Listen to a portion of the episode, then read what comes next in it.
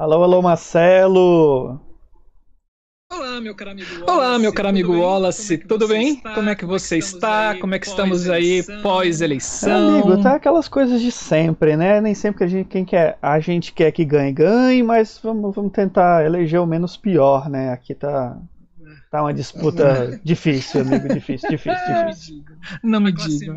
A classe média acha que ainda é classe rica. Amigo, boçal. É, é. Ah, Deus meu. Ah, Deus meu. Um dia a gente aprende. A nossa democracia ainda a gente vai descobri-la e ela vai ser muito importante para o nosso país. Né? Ivo Godoy! Seja muito bem-vindo, Ivo! E você que está nos assistindo aqui no ao vivo, muito boa noite. Sejam todos e todas muito bem-vindos e muito bem-vindas ao nosso canal da Ideia Luz, um canal canceriano que é feito com todo amor e carinho para você. Mesmo Wallace. Não é mesmo, Wallace? Isso aí, Marcelo. Esse é o da Ideia Luz, que é um espaço de compartilhamento de ideias e de todas as formas, né? Hoje a gente está num, num episódio que é o, o nosso da Ideia Luz Debate, que é um, um espaço onde a gente convida pessoas de áreas diversas para que a gente possa dialogar sobre um tema em comum. E hoje a gente vai falar sobre o diálogo das visualidades, a relação das linguagens cênicas no processo criativo, não é, Marcelo? Isso mesmo, um tema maravilhoso para a gente discutir, para a gente entender, e eu gostaria que você que está nos assistindo já convide todo mundo que você conheça. Ah, tem eco no meu microfone, o, o Wallace. Já viu? Pronto, obrigado, Ivo. Boa noite, Célia Rios Santana. Ah, ela já mudou o nome. Dona Mãinha Celinha, saiba que hoje é aniversário de minha mãe aqui em Brasília, Dona Juraci. Acabei de chegar lá da casa dela, fizemos um parabéns com bolo na porta da casa, assim, todo com muito álcool em gel e muita máscara. Otávio José Corrêa Neto, bom, boa noite, seja muito bem-vindo.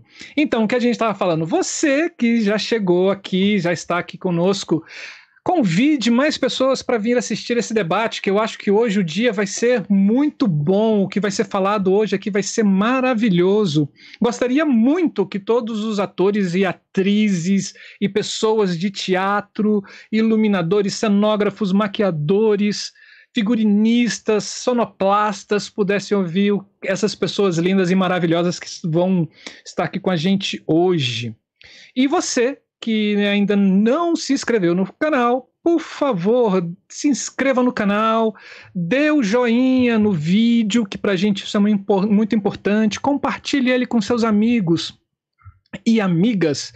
E deixe seus comentários aqui abaixo do vídeo, nos nossos comentários. Você que está ao vivo, deixe no chat e depois passe para os nossos pros comentários, que para a gente é muito importante. E assista esse vídeo até o fim, porque a gente precisa de 4 mil horas para abrir novas ferramentas aqui no YouTube. Isso vai... Isso vai ser muito legal, porque a gente tem muito interesse que esse canal cresça e que a gente continue produzindo coisas conteúdos interessantes e importantes para o teatro. E hoje a gente está né? estreando uma né? ferramenta nova, né, Marcelo? Aqui em cima, pertinho, onde vocês vão poder ver, a gente Sim. tem o nosso QR Code do Pix para quem quiser começar a, fa a fazer alguma doação para o canal, para que a gente possa manter esse canal ativo com, com qualidade. Então, é, em todas as telas vai ter o nosso QR Code. E aí é só vocês lerem ele com seu Pix e fazer uma doação de qualquer valor, não é, Marcelo? Sim, então assim, aqui você pode fazer igual algumas, alguns pastores pedem, né? Assim, você pode depositar um milhão, se não tiver um milhão, pode depositar 500 mil, se não tiver 500 mil, pode depositar 100 mil. O importante é que deposite. Não, gente, brincadeira, né?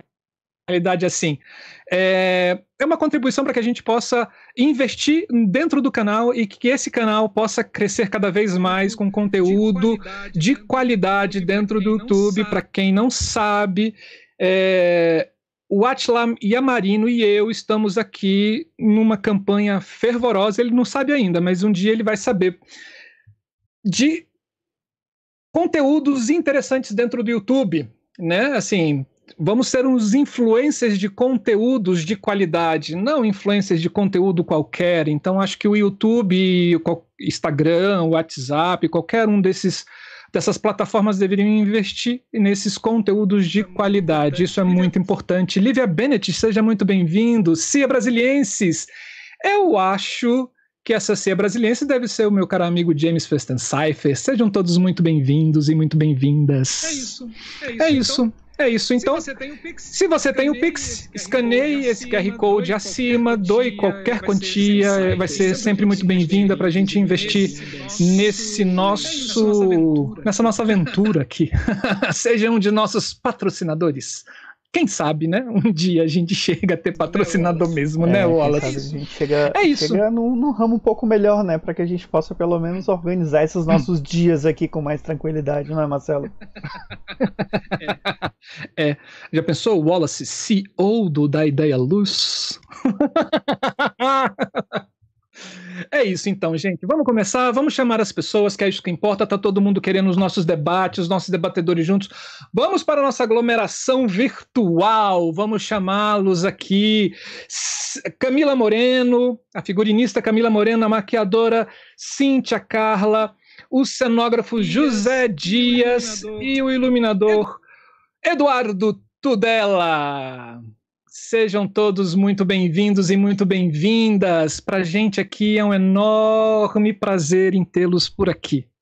Boa noite, pessoas. Vocês já estão aqui com a gente, já podem abrir e falar conosco. Tudo Boa bem noite, com boa vocês? Boa noite, boa noite a todos. Boa noite, gente. Boa noite. Boa noite para todas as pessoas presentes. Obrigado por estarem aqui. Olá. Olá. Então, Ok, bom. Então, Ok, bom, então vamos lá. Para você que está aqui assistindo o nosso canal pela primeira vez, você está no nosso Da Ideia Luz Debate. Né? Ele, diferente do nosso Da Ideia Luz Criação, que acontece todas as terças-feiras às 19 horas, aqui a gente tem uma, uma aglomeração, a gente traz para cá quatro convidados e convidadas, onde a gente vai discutir sobre um tema específico. Cada convidado tem ali um tempo de fala, que gira em torno de 15 minutos, de 15 a 20. Quando dá 15 minutos, eu dou um aviso a eles que, opa, tá, chegou a 15 minutos. E eles explanam sobre o tema e no final a gente abre a roda com perguntas e, e o debate segue não somente nessa roda, como também com o chat. Então é muito importante você que está nos assistindo, traga suas inquietações, traga suas perguntas para a roda também, que depois a gente coloca isso e a gente vai até o fim. A nossa sequência que a gente decidiu aqui, antes da nossa, do nosso início, a gente abre com José Dias, depois a gente passa para Cíntia Carla, depois Camila Moreno e depois Eduardo Tudela. Vamos começar com José Dias. José Dias nasceu no Rio de Janeiro, ex-aluno do Colégio Pedro II, diretor de arte, cenógrafo, mestre e doutor pela ECA USP, professor associado da UFRJ e professor titular da Unirio, onde foi vice-reitor de 2000 a 2004. Começou sua carreira no teatro em 1970 como assistente de Pernambuco Oliveira. Desde então já participou como cenógrafo de mais de 410 espetáculos teatrais no Brasil e no exterior. Em mais de 45 anos de carreira, já foi premiado e laureado 32 vezes, tendo 55 indicações. Entre as, primeiras, entre as principais destacam-se Molière, Mambembe, Shell e Bell, Cultura Inglesa, Oscarito, Pasqualino e Sesgran Rio. Na televisão já trabalhou na extinta TV Tupi e na TV Globo, onde foi responsável pela sonografia de diversas novelas, casos especiais e seriados, O Bem Amado, além de, out além de outros programas da emissora. No cinema foram mais de 25 filmes, entre longas, curtas e de publicidade. Além do trabalho de teatro, TV e cinema, prestou assessoria técnica em projetos, reformas, construções e adaptações é, em mais de 100 teatros em todo o Brasil. É autor dos livros Odorico Paraguaçu, Bem Amado, de Dias Gomes, lançado em 2009, e Teatros do Rio do século, XVIII ao século XX, lançado em 2014. E aí, hashtag fica a dica que esse livro é maravilhoso. Membro titular da, de 10 associações e sociedades, sendo eleito membro da Academia Brasileira de Educação, ocupando a cadeira de número 16. Esse é um dos nossos convidados, José Dias. José Dias, a palavra é sua. Vamos lá dialogar sobre as visualidades e as relações entre elas nesse processo criativo. A palavra é sua. Boa noite a todos. Boa noite, Marcelo. Boa noite aí, Wallace também. Obrigado pelo convite. Para mim é uma honra muito grande estar aqui compartilhando esse momento com vocês. Né? Uh, quero cumprimentar também a Camila Moreno, uh, a Cíntia Carla, enfim, e a Eduardo Tudela, grande professor, grande aluno, enfim, grande mestre, né, doutor Eduardo Tudela. Bom, agradeço o convite de estar aqui, compartilhando esse momento com vocês, para falar um pouquinho um, da minha área.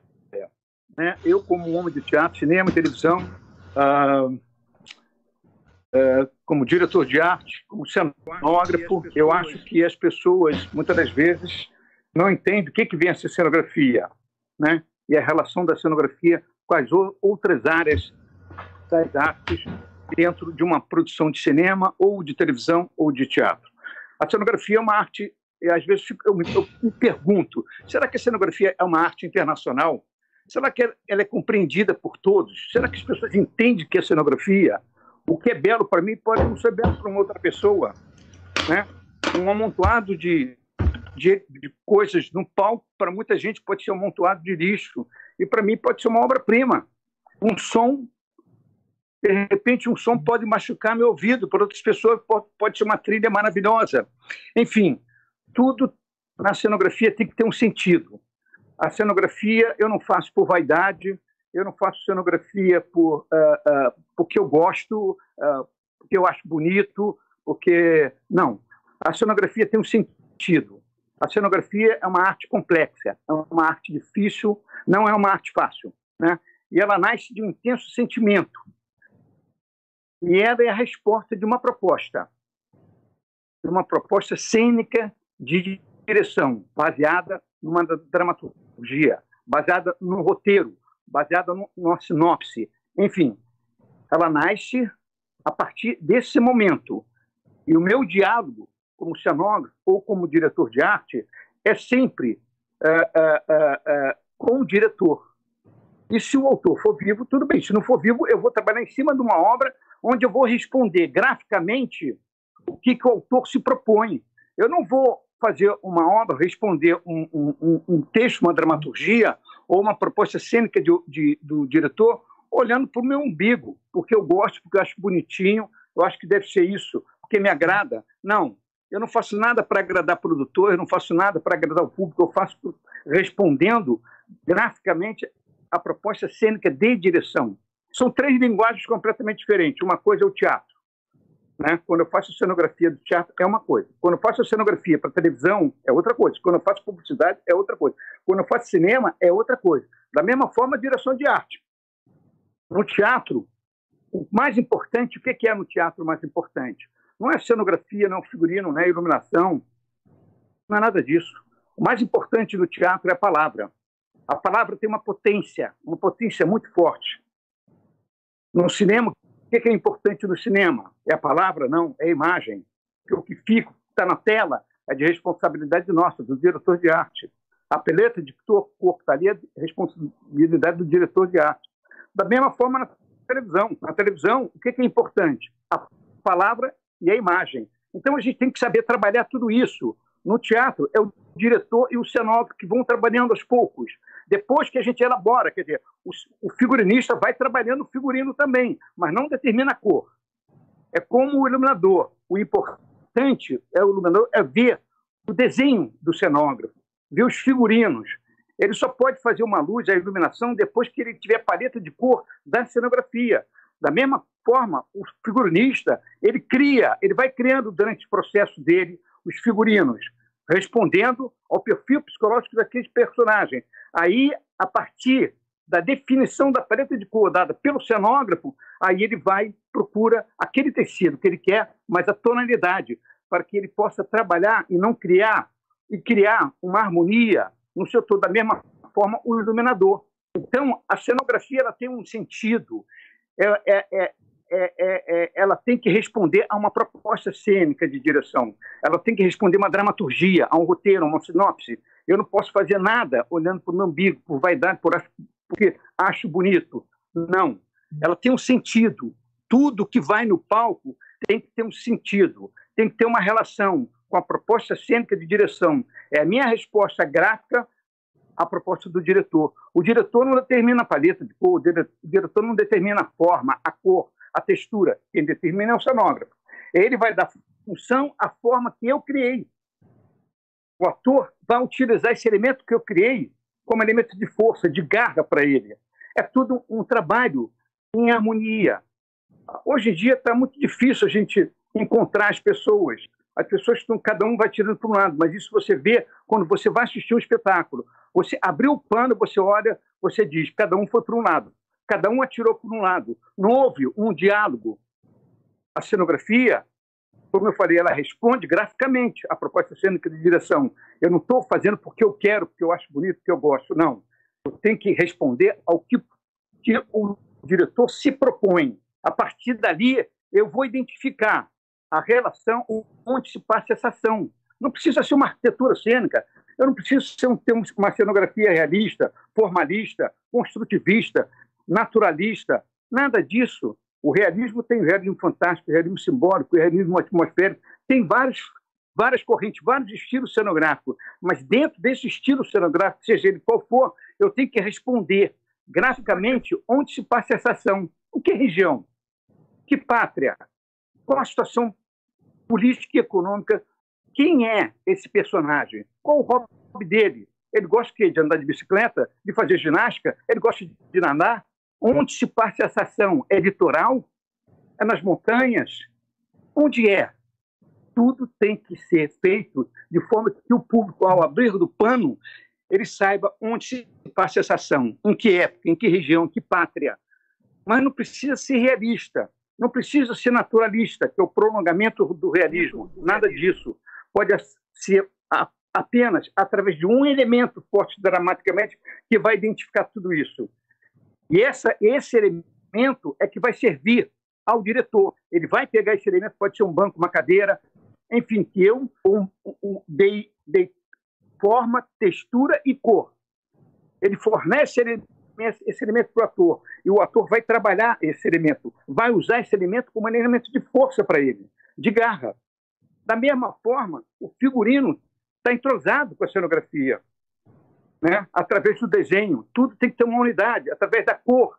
Eu costumo trabalhar a, a minha cenografia de forma que eu possa receber uma, uma cor, uma paleta de cor através do figurino, onde eu possa receber uma paleta de cor através da iluminação. Eu, eu não faço a minha cenografia não é uma cenografia que eu proíba ou que eu interfira no trabalho que o, o iluminador se propõe também. Tudo tem que ser entrosado. No teatro, fica, a, a ligação é muito forte entre o diretor, o cenógrafo, figurinista e o iluminador. São as quatro pessoas que trabalham ligadas ali. No cinema, é o diretor, o diretor de arte e o diretor de fotografia. Esse é um triunvirato. Trabalhamos juntos. Até o local onde vai acontecer uma externa, a decisão não é do diretor de produção de locação. O diretor de produção de locação ele arranja três locações, cinco locações, e nós vamos lá decidir.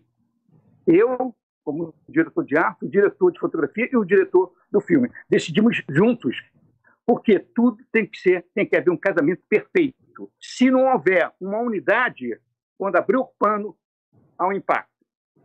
Se abrir o pano, o público aplaudir, alguma coisa está errada.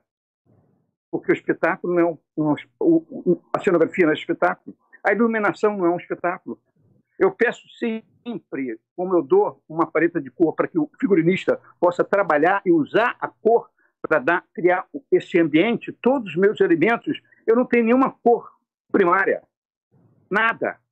Eu trabalho em tons que ele possa trabalhar. Da mesma forma, eu peço sempre aos iluminadores, não ilumine a minha cenografia. A minha cenografia não é uma árvore de Natal. Ilumine um ator. Deixe que a luz rebata e vai iluminar a cenografia. Eu ganho luz se eu tenho o exterior. Ok, eu não preciso ter uma parede, não preciso ter uma janela, mas eu posso ter um exterior. Está representado por um elemento. Aí a luz vai. Tudo tem que ter um equilíbrio, uma harmonia, um entrosamento. Se não houver, acabou. Eu tenho que servir ao, ao que o ao, ao, que o diretor se propõe. O que, que ele se propõe fazer, o diretor? Trabalhar em termos de planos, níveis de ação. Muitas das vezes, alguns diretores chegam a falar em formas. Eu fico ouvindo, mas não falo nada. Depois eu mostro a ele que ele está equivocado faço questão de mostrar, mas só a mim e a ele. Meu diálogo é sempre eu e ele. Depois que eu termino tudo, até a movimentação do atores em cena, através dos elementos, eu combino com ele, vejo tudo, passo cena por cena, aí depois vou, reúno o figurinista e o iluminador e apresento o projeto, que é geralmente é uma maquete em teatro. No teatro eu trabalho sempre com a maquete, uma tridimensional, porque ali está a minha paleta de cor. Ali estão os elementos necessários ao uso, ao fazer artístico do diretor, como diretor. Ali já estão os elementos que eu vou fazer o fluxo, vou fazer com que ele utilize o espaço criado por mim.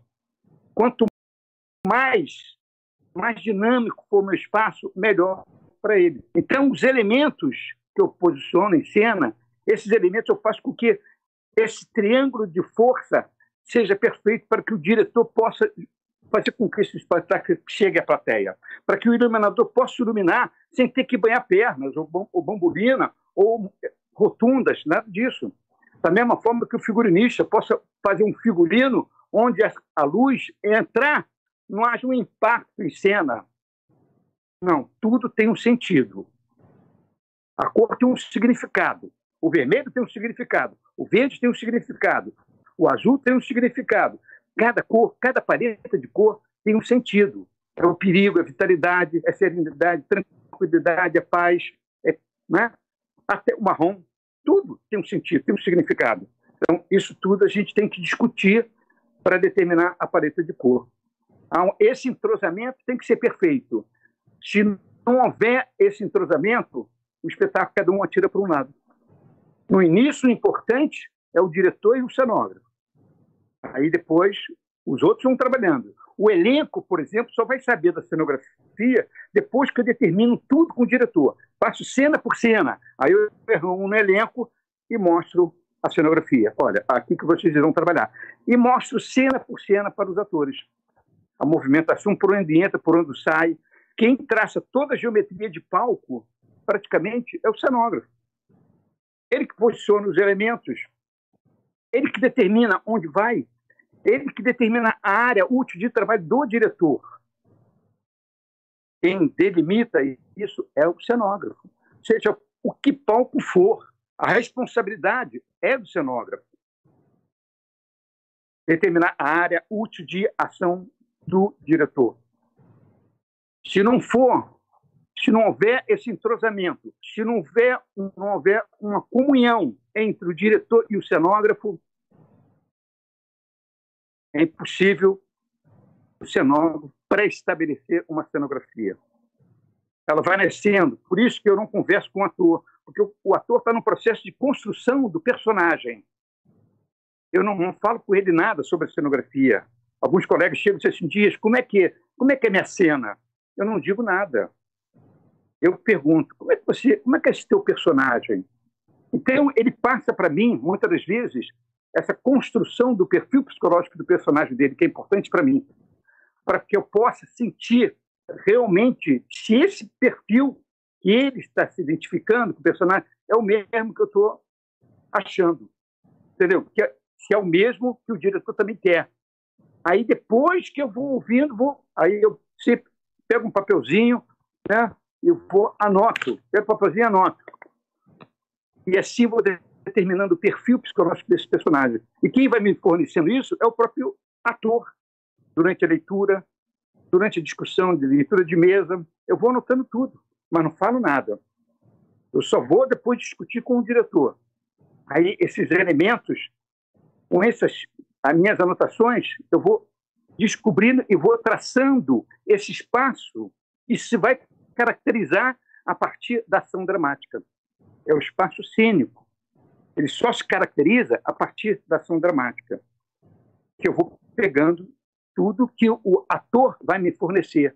Eu não posso dizer para ele, ah, eu estou pensando na cenografia, é o seguinte, essa cena você vai estar é, sobre um praticável. Aí ele vai para casa, diz que sobe num, na cama, fica na cama fazendo discurso, não sei o quê, falando texto, aí no dia seguinte, olha, não tem mais, não tem mais praticável. Você vai subir numa escada. Aí ele chega e fala, adorei a escada, melhor do que subir no praticável. Ai, eu me abro todo, eu sei, ah, mas você não, não vai, não vou botar mais a escada, não. Como não vai, não vai ter não. Você vem numa corda, entra em cena, aí ele, poxa, meu Deus, aí no, no dia seguinte, mas eu não tinha como fazer esse ensaio em casa, eu tive que vir mais cedo para o teatro e me pendurar aqui numa corda. Imagina, se ele está no processo de construção do perfil psicológico do personagem dele, como é que eu posso fazer isso com o ator? Eu estou destruindo ele. Ele não vai conseguir achar nunca. Eu tenho que ouvi-lo e vou anotando. São elementos para mim. É como eu vou ouvindo o diretor. O diretor não fala em forma, o diretor não fala em textura, o diretor não fala em cor. Eu vou determinando. Tudo no palco tem que ter um sentido, um significado. Nada pode ser gratuito no palco. Tanto a cenografia, quanto figurino, contra-regrado, objeto de cena, iluminação, maquiagem, tudo tem um significado. É uma união. Na televisão, a gente já trabalha o que? O naturalismo, que é um prolongamento do realismo. Muitas das vezes, aquilo ali é para identificar o local onde se passa ação, mas aquilo vai, é vendido para vários estados do, do país. O Brasil é de uma expansão territorial fantástica. E o que acontece? O que acontece no Rio Grande do Sul, a cultura do Rio Grande do Sul é diferente da cultura do Norte e do Nordeste. Então, o que é produzido em televisão tem que ser vendido para todos os estados. Então, a, a, a, o realismo é mais do que o realismo, é o prolongamento do realismo. A gente vai para o naturalismo. E os elementos não são usados muitas das vezes, nem pode ser usado, não há tempo, não há, né? A câmera vai, pega o ator, um, dois, três, quatro, vai, vai embora. E em cinema? Cinema também. O cinema, cada elemento tem um significado, tem um sentido. Ele tem que ter uma relação forte com o personagem. Muitas vezes, hoje em dia, com, com, com a, a, televisão com HD e com chroma key, a gente faz uma cidade cenográfica só com chroma key. E aí? Não é isso? Os efeitos, por exemplo, em cinema que a gente faz, muitas vezes eu fico, meu Deus do céu, como é que eu consegui fazer aquilo? A gente no teatro também faz. A gente no teatro faz o tapete voar, como eu fiz no Aladim. 15 minutos de né? O ator voar. Tudo isso. Mas para isso, a, a cenografia, eu entendo ela como técnica, como arte, como linguagem. E é sem técnica, você não vai em lugar nenhum. Hoje em dia, com a evolução da tecnologia, a gente tem que fazer uso da tecnologia. Eu fiz aí o, o, o Perfume de Mulher, um espetáculo que eu botava dois atores dentro de uma Ferrari. Se você me perguntar se a Ferrari estava no palco, eu disse, nunca tive, nunca tive Ferrari no palco. Eu usei a tecnologia. A imagem, né? eu usei o computador. Então, a gente hoje tem que usar a tecnologia, ela está à nossa disposição, mas sempre mostrando o? Que o, o, o ator se propõe, o que, o que, que o autor se propõe. A proposta é sendo que dê direção, respondendo sempre a eles. Eu não posso fazer uma coisa porque eu acho que é legal. Não. Perfume de mulher, eu só trabalhei com, com imagens, só usei tecnologia. Então é por aí. A televisão é a mesma coisa. Atualmente, é tudo é, perfeição. Antigamente, um prego na tela não aparecia, hoje aparece. Uhum. No cinema, um preguinho vira um, uma coisa imensa. Então, a perfeição, né? Muitas vezes a gente tem que chegar à perfeição em termos de, traba de, de, de trabalho de, de, de construção. Essa é a grande verdade. Então, tudo tem que ter um sentido no palco, tudo tem que ter um sentido na tela, na televisão, seja no estúdio, na externa, Nada é gratuito. tudo nasce de um intenso sentimento. É por isso que eu digo que é, é, a cenografia é, é, é uma, uma, uma, uma, arte muito solitária, porque a gente, durante o processo, eu viro noite trabalhando e esqueço que é de dia, que é de manhã, que é de tarde, vou trabalhando e vou buscando. Às vezes acordo de madrugada, rabisco, vou rabiscando. O meu trabalho é gráfico. A, a, a ideia está aqui, o meu sentido está aqui, mas eu tenho que responder ao que o autor se propõe e o que autor, o, o ator também deseja eu tenho que responder a eles, não o que eu gosto, que eu acho, que é, acho, acho belo ou bonito. Não. É uma, é uma arte complexa, difícil, não é fácil, cenografia. Não é entendida por todos, às vezes eu penso. Né? E são três linguagens diferentes. O cinema é uma, a televisão é outra, o teatro é outra. Tem, ainda tem tempo? Uh, um minuto. Um minuto. um então, minuto. É, é, isso aí. É um sempre prazer imenso falar sobre cenografia. Tem muita coisa para falar. Eu teria, se eu tivesse que mostrar, eu, puxa vida, quantas imagens eu tenho de meus trabalhos é, em televisão, uh, em cinema, externas, né? Às vezes as pessoas acham ah, uma floresta, vão, vão filmar uma floresta, acham que filmar na floresta, é porque a, a floresta está ali o, nosso trabalho em direção de arte ou em cenografia é intervir sempre no espaço, seja ele na floresta, seja numa externa, na cidade é, é, é, que tem uma grande movimentação. Existe um trabalho de interferência uh, da cenografia e do diretor de arte aí. Esse é o nosso trabalho. Bom, teria muito mais coisas, mas... mas a gente vai para o debate depois. Sim, com certeza, assim, o Dias te ouvir é sempre é sempre enriquecedor, assim, teríamos que ter uma, um, um programa só com você, porque é, muito, é muita coisa muito boa. É, bom, vamos lá. Dando sequência, muito obrigado, Dias.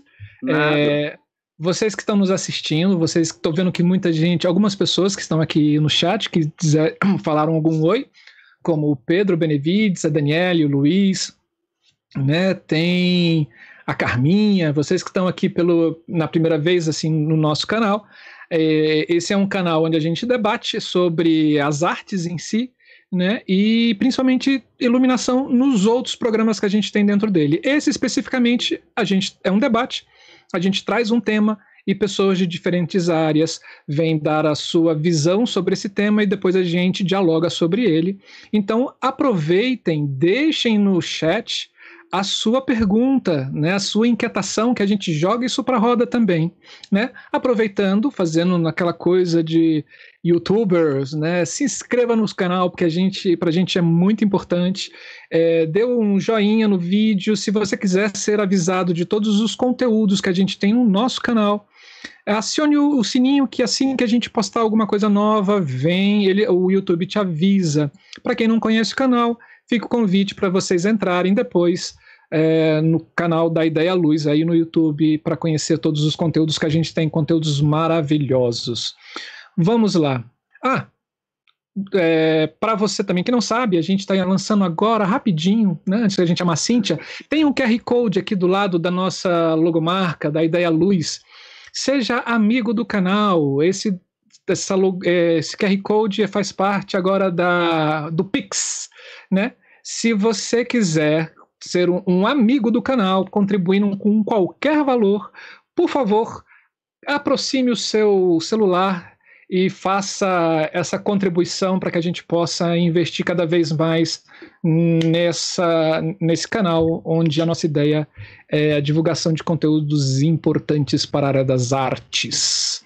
Vamos lá, Carla Costa, seja muito bem-vinda. Você é orientanda do Dias, seja bem-vinda. Vamos lá, dando sequência.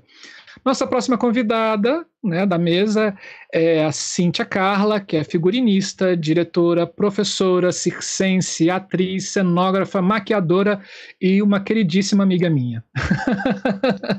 Graduou-se como bacharel em artes cênicas e é mestre na linha de pesquisas poéticas contemporâneas com a dissertação O Livro de Lilith, A Construção de um Corpo Performáticos, ambos pela UNB, Universidade de Brasília.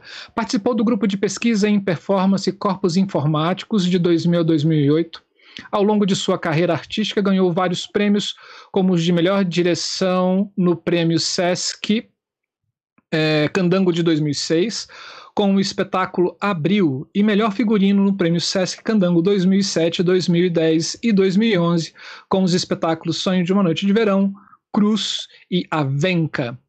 É, respectivamente, além de outras premiações de melhor maquiagem em festivais como 12º FENTEP, entre outros. É professora efetiva na Universidade de Brasília e coordenadora do projeto Cometa Cenas, que viabiliza a apresentação dos trabalhos realizados durante o semestre, além de oficinas e palestras.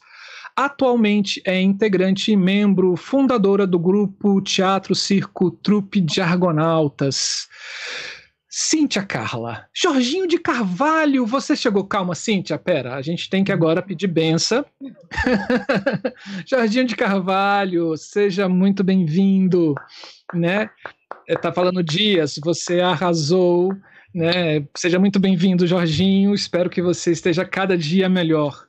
Né? Cíntia Carla, vamos lá. É, 15 a 20 minutos, né? Ah, o tempo é seu. Obrigada, Marcelo. Obrigada a todo mundo, né?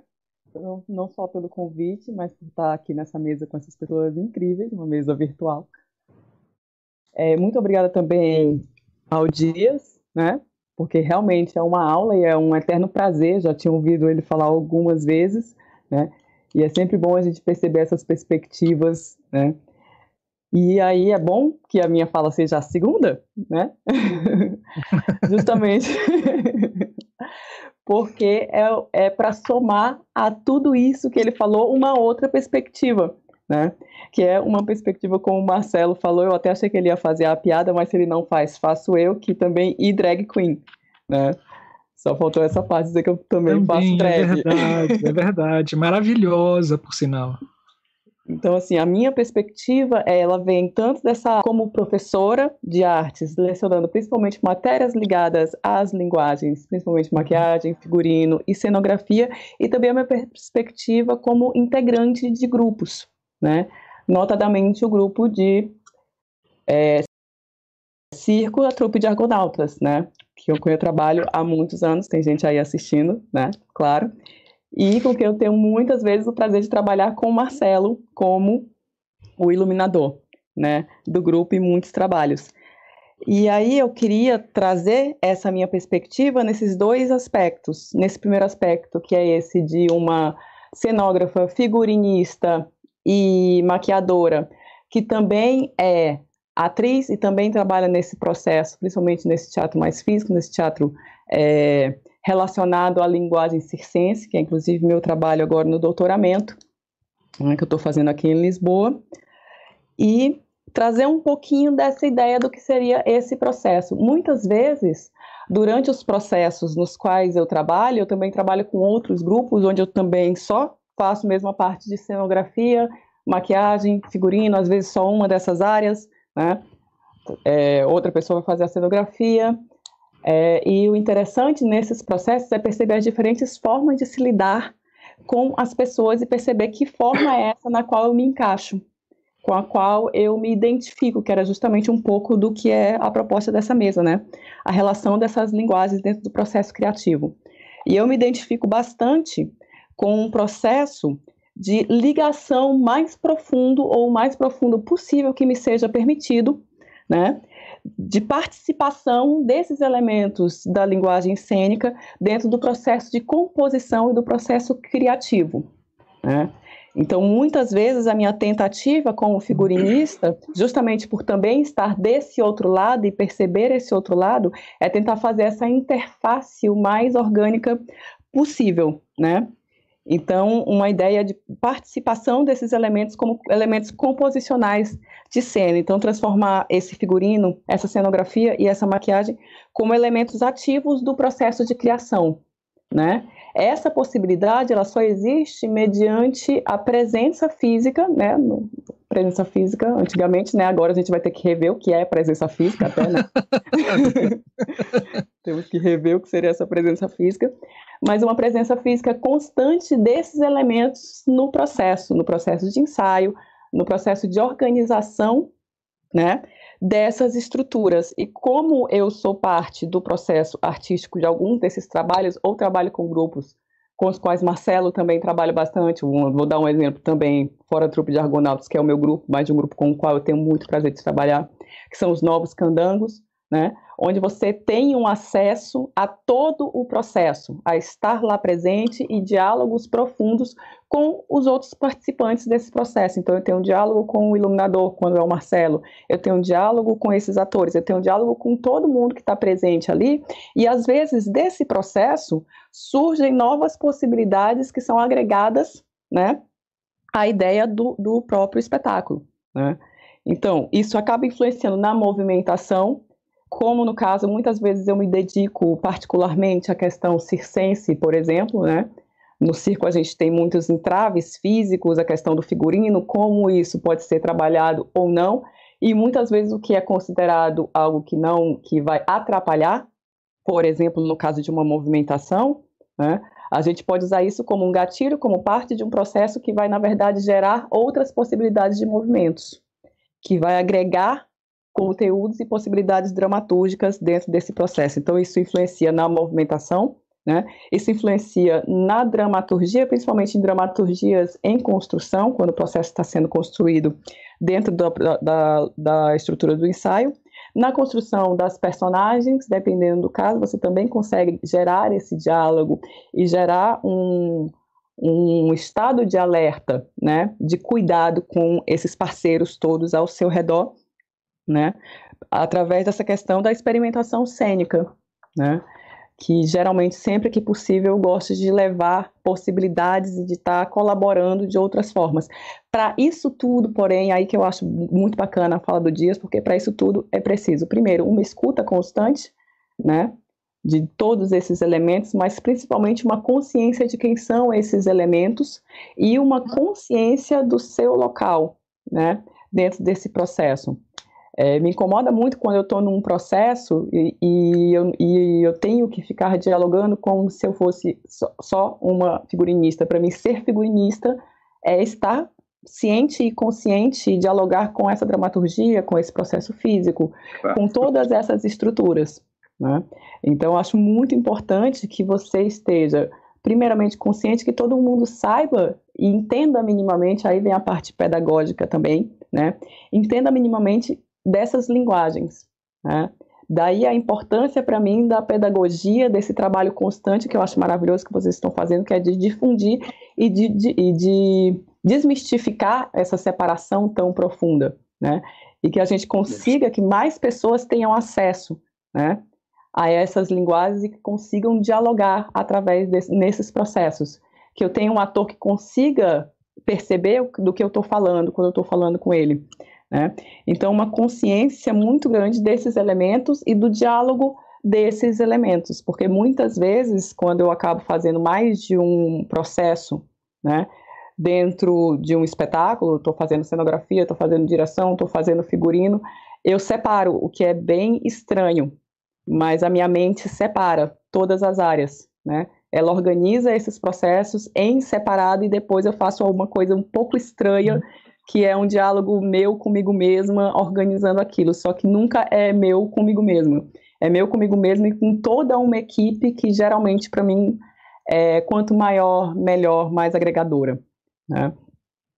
É, e essa pluralidade de discursos, né, que juntos, cada um na sua linguagem, mas tendo um aspecto, um amplo espectro do que são essas outras linguagens, que gera um processo consistente consciente e fechado, né? Uma organização fechada. É, então, dentro das minhas aulas é, na UNB, principalmente, é, eu sempre tento encontrar formas de potencializar esses diálogos, né? Teve um, um antes de eu sair agora para esse afastamento para o doutoramento, eu tive a chance de fazer, de pegar um projeto de diplomação, né, que são os trabalhos finais da UNB, onde foi criada uma turma só para as linguagens cênicas, né? Em separado. Então, eu tinha uma turma com 11, 12 alunos e uma turma com é, quase a mesma quantidade de pessoas trabalhando nas outras áreas. Eles iam nos ensaios, eles traziam propostas, a gente apresentava propostas para eles. Então eu tinha desde designers gráficos até é, músicos, sonoplastas, galera de, galera de cenografia, alunos mais voltados à maquiagem, todos interagindo nesse mesmo espaço. Né?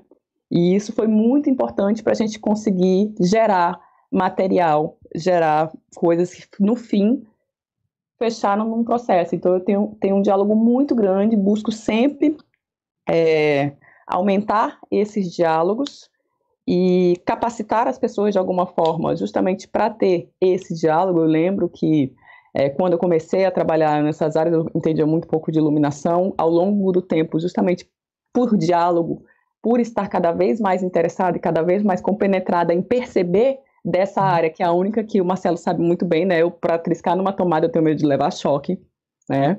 Eu tenho problemas sérios com eletricidade em geral. Então, assim, para mim foi muito difícil perceber esse espaço, né? Mas quanto mais eu dialogava, mais eu percebia e mais eu percebia a importância dele, como ele estava diretamente ligado a tudo, a todos os outros processos dos quais eu participava. Quer eu fosse atriz nesse espetáculo, quer eu fosse cenógrafa, quer eu fosse diretora, quer eu fosse é, maquiadora. Então, com o tempo, você vai percebendo essas importâncias. Então, para mim, como professora, é muito, muito, muito real, né? Que esses alunos tenham acesso a esse tipo de entendimento do processo como um todo, para saber, inclusive, o seu papel dentro desse processo maior, né? Muitas vezes nós somos professores, nos deparamos com a ideia de um aluno dizer assim: ah, mas eu não quero ser cenógrafo, ah, mas eu não quero ser e aí você tem que dizer assim, então, eu não estou dizendo que é para você se formar e virar um iluminador, se formar e virar um cenógrafo, se formar e virar um maquiador. Eu estou dizendo que você tem que ter consciência de que esses processos existem e a importância deles para o seu trabalho artístico, independente de qual outra linguagem dessas múltiplas linguagens você está dialogando, com que linguagem que você está interagindo. Né? Então, acaba que esse tipo de diálogo é o que eu tento ter geralmente durante né, o meu trabalho como professora. Né? E agora, voltando um pouquinho a essa ideia do circo, né, que é o que eu estou me debruçando mais nesse momento, muitas vezes a gente se depara com essa noção de que o circo ah, é um macacão colado para aparecer todas as formas do corpo. E quando a gente pensa em teatro, quando a gente pensa em circo contemporâneo, a gente pode sim, né, encontrar outras formas de movimentação e outras formas de estruturas, tanto cenográficas quanto de maquiagem, principalmente de figurino. Né? E é nisso que eu estou trabalhando agora especificamente, né? nessa interface dessa visualidade dentro do circo e como isso determina e predetermina o pensamento e a visão das pessoas do que é o próprio circo. Né? Daí uma cisão muito grande com, no caso, o circo contemporâneo, né? que é outro assunto que eu estou começando agora a ser mais incisiva. Né? Então, basicamente, a minha, o meu ponto de vista é esse, de, dessa colaboração né, que interage com esses elementos e que trabalha esses elementos dentro do processo. E às vezes isso não acontece, né? Porque parte de estar num processo é entender quando esse processo vai funcionar ou não. Eu tenho, eu tenho diretores que trabalham de formas diferentes. Né? Então, a forma como eu vou dialogar e entender esse meu processo é sempre em diálogo com quem está trabalhando comigo. Né? Então, eu busco ao máximo encontrar esse local. Né? Muitas vezes é um, é um encontro mais direto com a direção, outras vezes é uma, uma forma de direção mais ampliada, depende muito do trabalho. Mas, de qualquer forma, eu vou estar sempre tentando uma comunicação abrangente, né?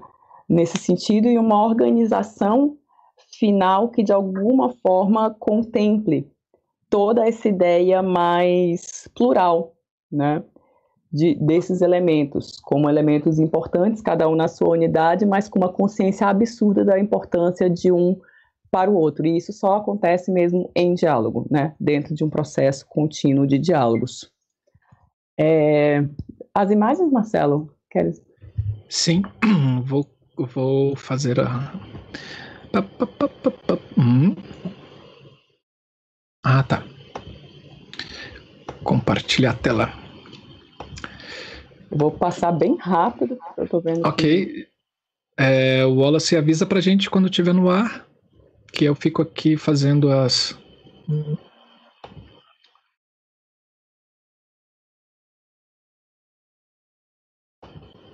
Pode. Hum, pode. Peraí. Pronto. É, esse Pronto. trabalho de é, iluminação, esse trabalho do de Marcelo, direção é, iluminação do Marcelo, direção da Súlia Argonautas. Né? Pode passar para o próximo, né? Marcelo. Pode passar para o próximo, Marcelo. É, aí é esse É, momento de interface, aí é esse momento de a interface, cenografia a assinada por mim, pela Súlia assinada por pelo mim, pela Súlia e né? pelo esse Pedro, momento de interação do esse momento de interação com o espaço cênico, com essa dimerização dessa, essa dessa luz dessa- proposta dessa luz justamente pelo Marcelo para dar esse aconchego Marcelo e as diferentes momentos e as diferentes que são momentos apresentados através dessa ideia da iluminação. Esse foi um diálogo bem bacana que a gente conseguiu construir, bacana que a pode gente passar para o conseguiu próximo. construir, pode passar para o próximo. Ups. Ups. É porque você sempre quer apagar essa cena. É porque você sempre Esqueci. quer apagar essa cena. É, as luzes, a forma como a iluminação as luzes, a forma como a incidia nesses personagens para criar essas personagens, pra criar essas também, pode passar para próximo. também, pode passar Esse é bem rápido. Esse é bem rápido. É, tudo isso é do mesmo espetáculo. É, tudo isso é do mesmo espetáculo. com essa ideia de uma luz Com cênica ideia e de uma luz cênica mais de uma pessoal, luz dependendo da cena. pessoal, Pode dependendo passar da para o próximo, que é o Pode passar paradoxo próximo, Esses que é o paradoxo nessa relação do estou circo, com essas relação diferentes do com possibilidades de figurino e de maquiagem. Figurino e de maquiagem, tinha uma um maquiagem que tinha uma é, que maquiagem dificultava bastante é, que todo o processo. bastante Pode passar para o próximo. Pode passar para o próximo. Eram seis horas de maquiagem seis horas de maquiagem com vários maquiadores. com vários maquiadores. É, pode passar para o próximo. É, pode passar para o próximo. É da trupe de Argonato, tá? É gente? da Merchan trupe de. Argonato.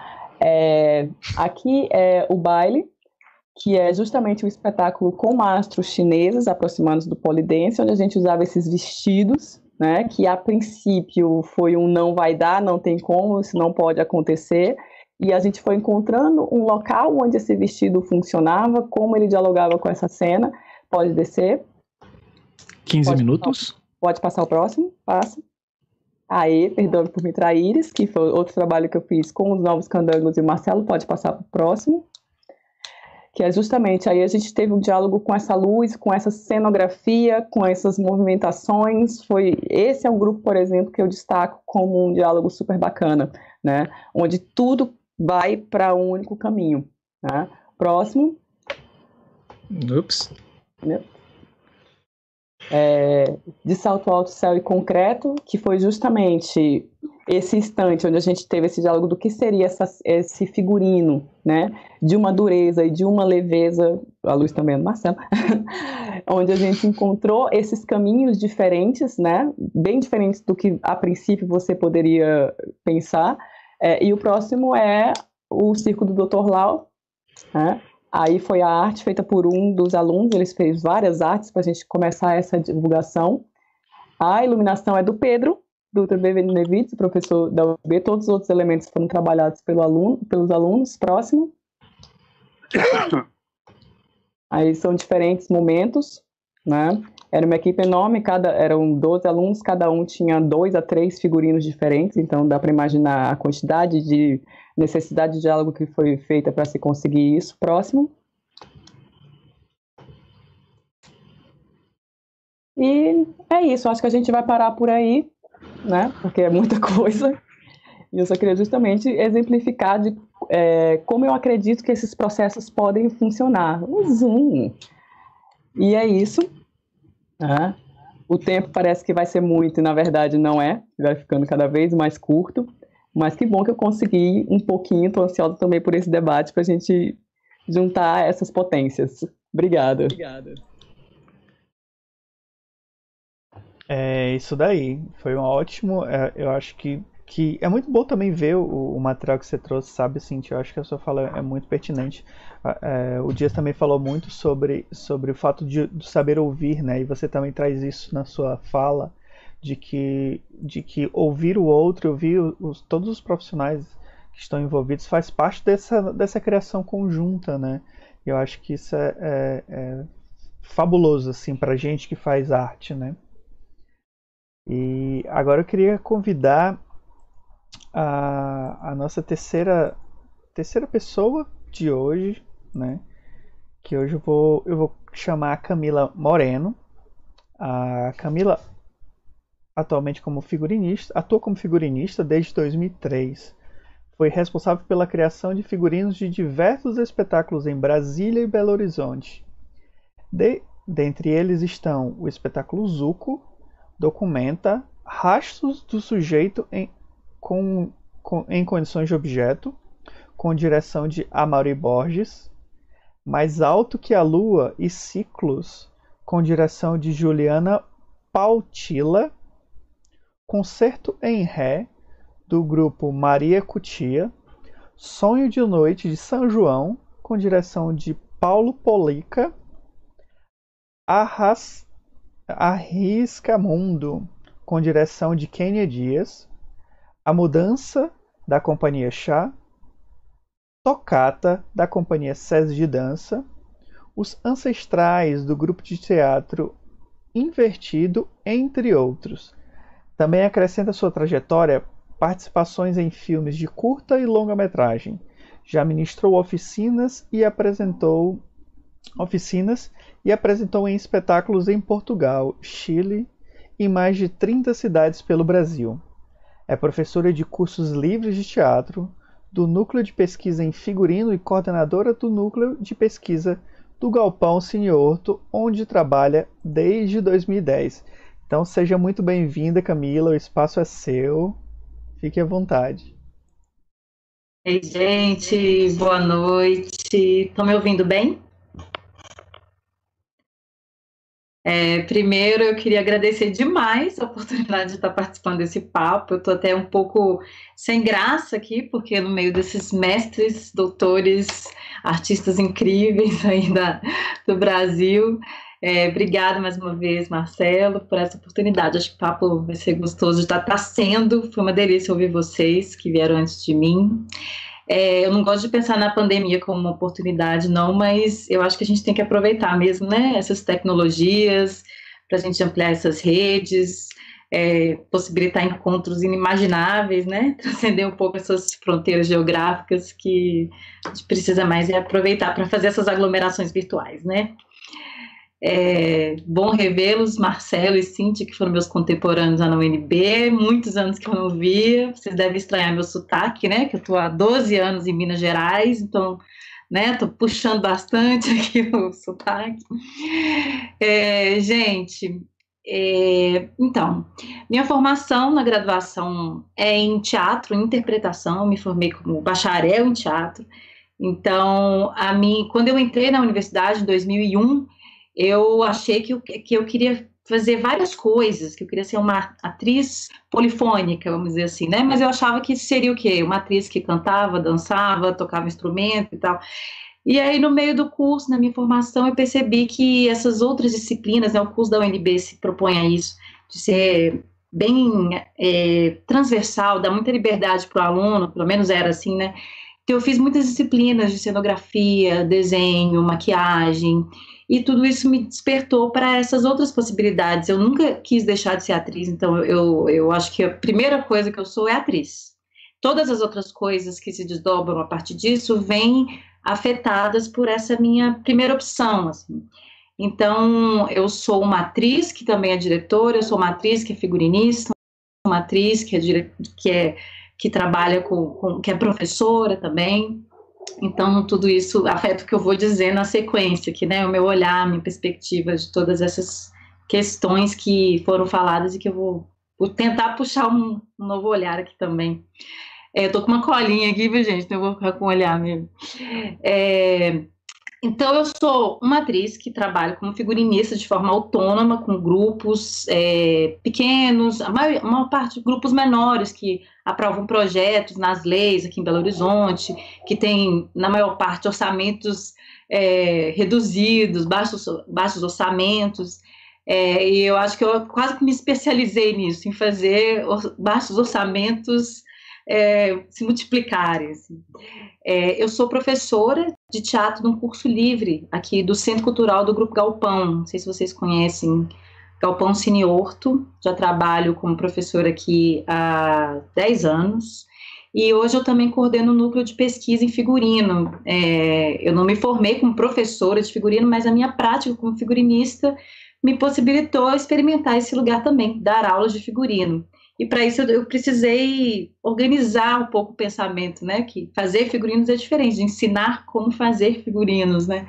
Então, está sendo uma experiência bem legal. O terceiro ano que eu estou oferecendo esse núcleo, coordenando esse núcleo. É, inclusive, nesse momento, a gente está dando de forma virtual, mas está sendo uma experiência bem diferente, interessante também. Então, meu trabalho artístico sempre foi polifônico, cheio, cheio desses atravessamentos entre as linguagens que compõem a cena mesmo. Então, é, eu fiz curso de aderecistas, iluminação, figurino, cenografia, dramaturgia. Então, eu pensei que nesse lugar, aqui, com tantos né, artistas que têm essa experiência na academia, eu pensei que talvez fosse melhor eu puxar esse meu lugar mesmo de fala, que eu acho que é né, diferente. Assim. É, eu penso que o meu trabalho como atriz figurinista, ela, esse olhar traz uma atenção maior para o corpo dos atores. Eu acho que quando eu estou fazendo, né, um, prestando um serviço como figurinista, participando do processo como figurinista, eu acho que isso me possibilita eu estar mais é, é, envolvida e me, conseguir me colocar no lugar desses atores. Então, eu acho que eu é, consigo, é, inter, eu interfiro também na trilha sonora, nas cenas, gosto de participar dos ensaios. Então, eu acho que isso afeta muito é, na minha forma de trabalhar o figurino mesmo. Sou uma atriz figurinista. É, como professora, diretora e figurinista, é, dentro de um, de um né, eu dou esse curso livre de teatro do Cine Horto é um curso que não é profissionalizante, é um curso que acontece em três anos, uma vez por semana, então isso é importante ser dito, porque não é um profissionalizante com uma carga horária muito grande, então sou alunos iniciantes, né, que, que que estão querendo ter um contato com o teatro, nem sempre tem o objetivo de se formar, de se transformar em atores, que é diferente da, da universidade. Mas esse lugar também tem um frescor muito interessante, assim. E eu sou diretora, professora do último, do último módulo, que é o módulo onde a gente faz, experimenta uma pequena montagem. Nessa montagem, a gente tem as equipes dos núcleos de pesquisa em cenografia, iluminação, é, dramaturgia, e eu sou uma professora, que também dou aula para o núcleo de figurino, que estou é, trabalhando nessa encenação toda. Então, é, eu acho que essa minha experiência de professora, diretora nesse lugar, ela radicaliza toda essa minha trajetória, né? Então, esse olhar é, amplo, assim, né? Eu, como professora, diretora, eu olho para uma cena e falo, poxa, vamos colocar um, um chapéu naquele ator, né, um ator que está frágil ali naquela cena, eu falo, nossa, aquilo vai ajudar aquele ator. E então já é um olhar para esses elementos que compõem a cena, estético da visualidade, mas também um olhar de como que usa um elemento como um gatilho, como um disparador, né, como um, um uma processo pedagógico mesmo, a, a, a investigação desse elemento. Então, é, eu gosto, inclusive, como professora, de estimular que os alunos façam experimentos com peças de roupas que não necessariamente vão se transformar em figurino, mas como é, estímulo para uma fisicalidade, para a composição de um personagem. Foi interessante, né, o, o, Zé Dias falando, do, quando ele pergunta para o ator, né, é, como é o personagem dele, às vezes como professora diretora você vai sugerir primeiro um, procedimento com, por exemplo, um sapato apertado, aquilo ali, aquele incômodo desse sapato apertado vai dar, é, é, estimular uma angústia, né, para esse, esse aluno, e isso vai, não necessariamente vai virar figurino, a gente pode até descartar aquele sapato depois. Um espartilho muito apertado, que vai trazer uma, uma organização corporal para essa, essa atriz ou para esse ator, e não necessariamente ele também vai ser uma coisa que vai ser é, compartilhada com o público. Então, aquilo é, para o ator é um segredo do ator, né? um enchimento que vai ajudar o ator a, a trazer um peso, uma organização corporal, é, uma saia que vai trazer um movimento, uma partitura corporal, depois a gente tira aquele elemento. Então, o figurino não necessariamente é só uma visualidade, ele pode ser um procedimento. É, que mais? É, eu acho muito interessante esses, esses processos do módulo de criação, que é esse fechamento que eu estou dizendo, porque também é uma possibilidade da gente experimentar é, o aprendizado a partir da, da experimentação, da troca, da colaboração, ali, da cumplicidade, né? Por mais que a gente não tenha tanto tempo, a carga horária, como eu disse, não é tão grande, mas ali você tá, o ator, o, o figurinista está lá experimentando, é a pessoa que está estudando para fazer figurino, tá lá vendo a cena e ela vê que tá, não está funcionando, né? Aquilo ali, no, outro dia ela já faz um corte aqui, muda, muda a saia, né? É, ali rapidamente já se, se entende coisas que algumas vezes só na teoria demoraria muito mais tempo, né? Então é bem interessante assim esse processo de cruzamento entre as áreas, assim, é, de, processo de formação dos atores e dos figurinistas nessa escola. A gente tem liberdade para fazer isso. É, e eu não sei quanto tempo ainda tenho mas eu queria puxar. Bom, foram nove minutos por enquanto. Tá ótimo. É, e na minha experiência como figurinista mesmo e coordenadora desse núcleo de figurino, algumas coisas foram é, levantadas por mim e pelos, pelos pesquisadores, alunos, né, que eu queria puxar o fio, eu não queria nem dar respostas, assim, não, não é, é, falar do que eu exatamente penso, mas para a gente trocar, assim, a partir disso. É, essa, queria falar um pouco dessa fronteira entre as linguagens, sabe, da, da especialização é, exagerada, assim, da separação entre os departamentos, né, eu, eu, sou especialista em figurino, ah, eu vou chamar um especialista em cenografia, como essas coisas se dão nos processos criativos, eu acho que eu participei de muitos processos em que a gente tinha o ideal, né? O ideal é a gente tentar compartilhar, trocar, é, colaborar com o outro, mas o tempo, às vezes a própria realidade financeira desse projeto nem sempre possibilita isso, né? De realmente ter uma colaboração artística, uma, uma é, né? Eu queria falar um pouco disso, assim, como que às vezes cada um fica na sua caixinha resolvendo seus problemas e às vezes o resultado não, não é um projeto único, assim, que está é, compartilhando e comunicando a mesma coisa. Fica muito meu trabalho, seu trabalho, né? É, e até para a gente pensar que às vezes cenografia é figurino, figurino é cenografia, né? Essas fronteiras às vezes se dissolvem, elas nem, nem são tão importantes em alguns processos, né?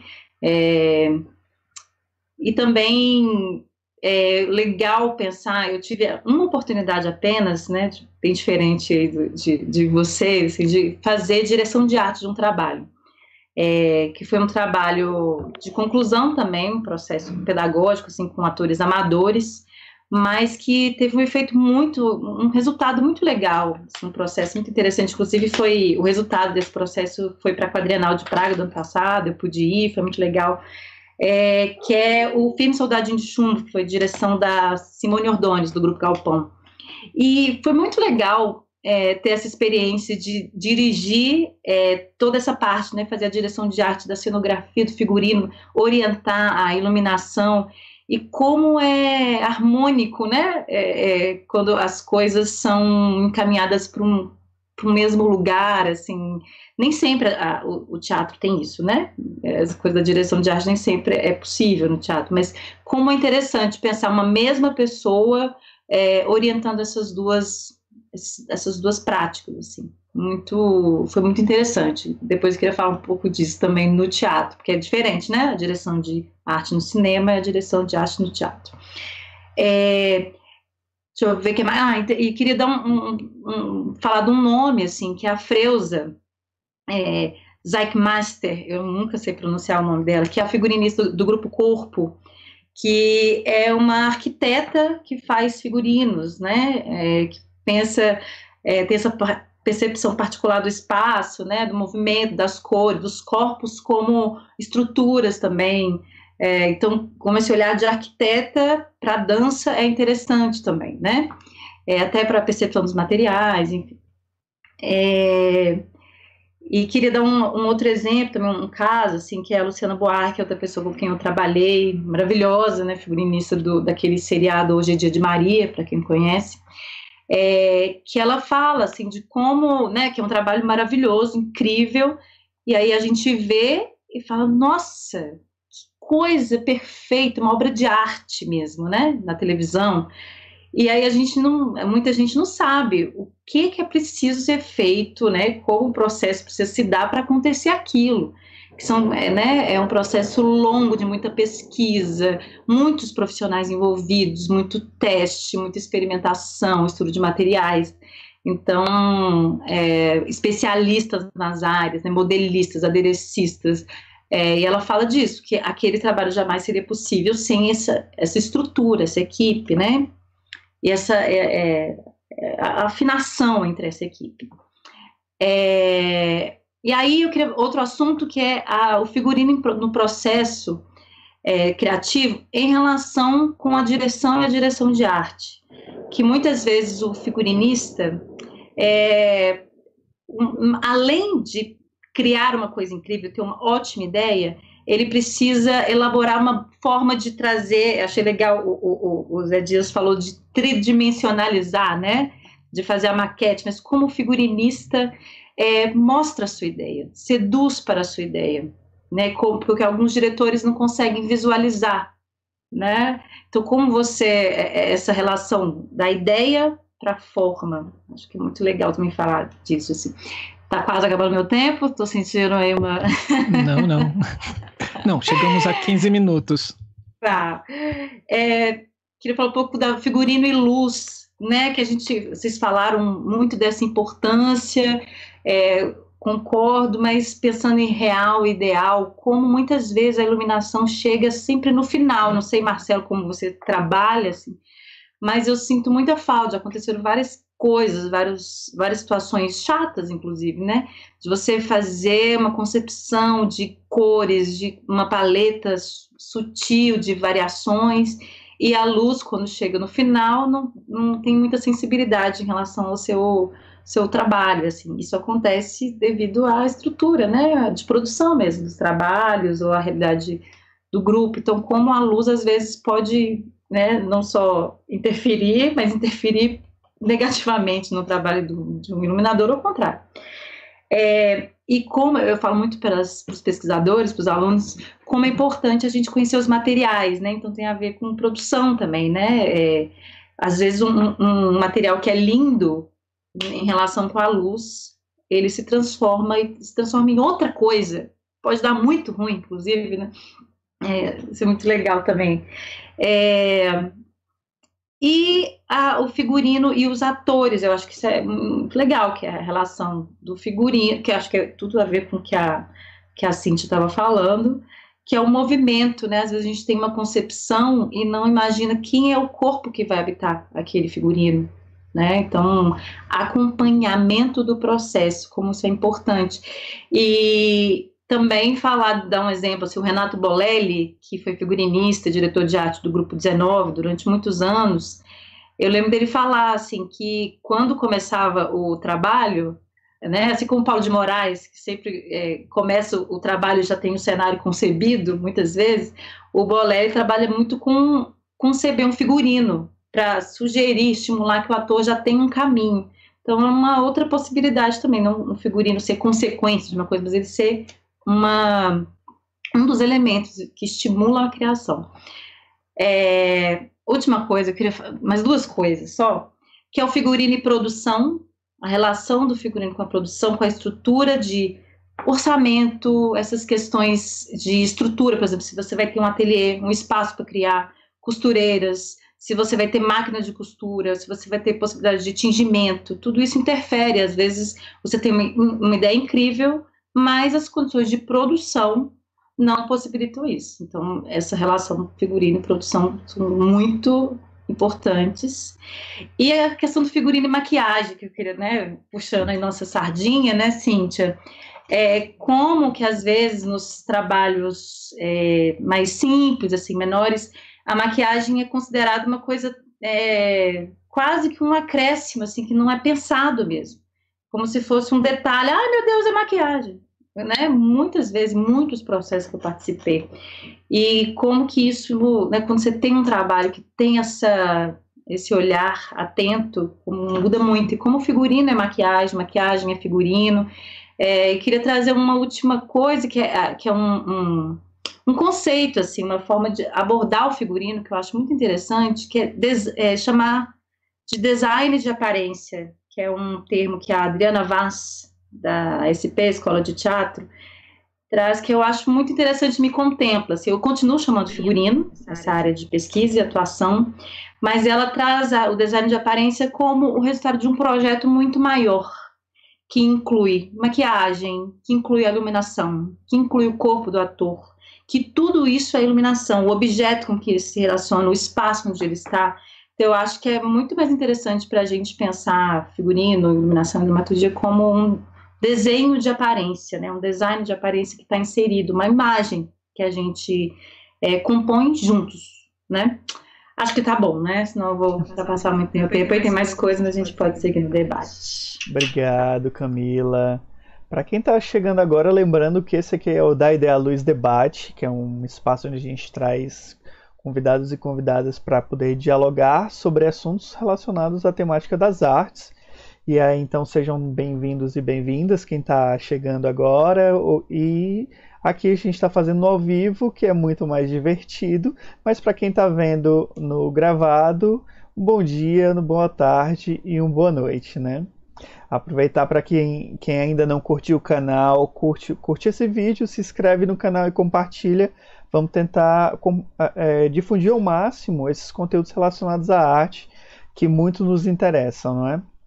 E agora eu queria convidar o nosso próximo convidado, que é o professor Eduardo Tudela, que ele é professor associado da Universidade Federal da Bahia, professor do programa de pós-graduação em artes cênicas da UFBA, designer residente na Companhia de Teatro da UFB, UFBA e design das companhias Os Argonautas e Teatro Nu. Em sua formação, ele é bacharel em artes cênicas em direção teatral pela Universidade Federal da Bahia, bacharel em artes cênicas em cenografia pela Unirio e mestre em Theater Design pela Universidade de Nova York e doutor em artes cênicas pela Universidade Federal da Bahia. Tem, em 2013 recebeu seu prêmio, um prêmio Bransky de teatro na categoria especial Iluminação e Cenografia para Longa Jornada Noite Adentro.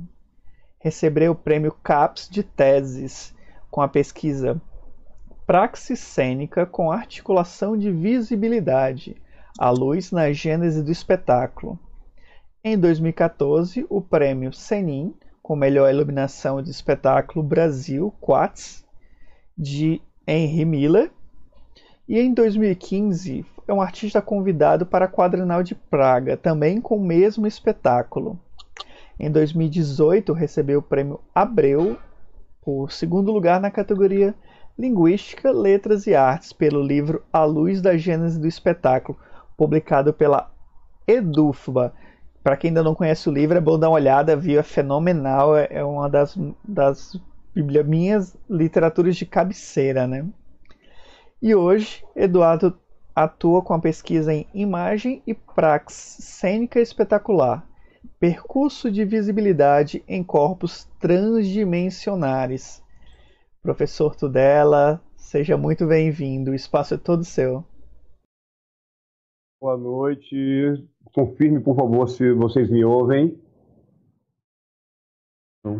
Boa noite, muito obrigado a todas as pessoas presentes. Mas eu não te vejo, não. Você não me vê? Não. Oh, a, a, minha câmera está aberta aí, gente? Eu estou vendo.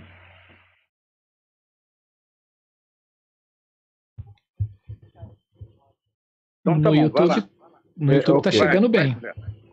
Então, uh, então, agradecendo já as pessoas presentes aqui e a vocês, uh, que Marcelo e e o Wallace uh, pelo, pelo trabalho aqui. Uh, muito prazer estar aqui com Cíntia, Camila, que aliás, Camila Morena da Luz, não é? Não, não é um nome pequeno, não, é um nome enorme, não é? é meu grande mestre, José Dias, cada vez que eu, que eu me lembro que eu aprendi alguma coisa na cenografia, eu preciso lembrar do nome do professor José Dias, Eu já era um coroa quando eu fui aluno dele, porque ele é um garoto. Então, a minha vida, cada vez que eu vou falar de alguma coisa importante sobre a cenografia, eu tenho que necessariamente lembrar de nomes como José Dias, como Pernambuco de Oliveira, Antônio Mercado, Bárbara Eleodora, nomes assim que, que passam pela nossa vida e deixam marcas que jamais serão apagadas. Né? Então, em primeiro lugar, Marcelo e, e, e Wallace, só no título que vocês fizeram para esse nosso encontro, já é um título, só esse mapa conceitual aqui já permite um seminário, né? Porque quando eu inicio a, a leitura disso aqui com, com o, o, conceito de diálogo, né? compreendendo diálogo com, a partir do, do prefixo dia por intermédio de e logos, palavra por intermédio de palavras, não é? Uma disposição para compartilhar aplicando palavras, não é? é? Isso é diálogo. Mesmo que haja um embate de ideias, o, o desejo do diálogo é, é, de produzir um compartilhamento e produzir algum tipo de engrandecimento, não é? Que essa é a diferença entre sabedoria e ignorância, não é? A primeira esses seu, seus limites, a segunda é infinita. Então, a compreensão inicial de diálogo implica sempre no uso da palavra, né? Se a gente pensar, quando fala diálogo, tá bom, penso sempre, sempre em palavra. Para pensar em palavra, eu estou considerando a língua, como um sistema né, de, de, de códigos, inclusive é, regulados pela gramática ou pelo uso propriamente dito. Então, o trabalho de vocês começa com isso, com a ideia de um diálogo, uh, uh, que, para mim, a primeira, a primeira visão que eu tenho se refere ao uso da língua. E aí a gente sabe como é. Se eu disser para vocês Ni hao, alguém fala chinês aí? Ninguém vai saber que eu disse Ni hao, né? Então, que estou dizendo, oi, tudo bem com você? Então, língua é assim. Língua, né, na verdade, é uma, uma espécie de, de prisão, né, de masmorra, não é? Porque a gente está lidando com um sistema que usa palavras como código de, de expressão e comunicação. E aí vocês dizem que esses diálogos eles estão ligados às relações é, entre linguagens cênicas. Ou seja, isso dá uma amplidão, porque ah, se é diálogo que envolve linguagens cênicas, a linguagem é um outro conceito. A linguagem é um sistema assim de, de expressão e comunicação, mas pode ser, por exemplo, de desejos, de emoção, de sentimento. Uh, então, é um sistema no qual a palavra, com todo o seu poder regulador, perde espaço.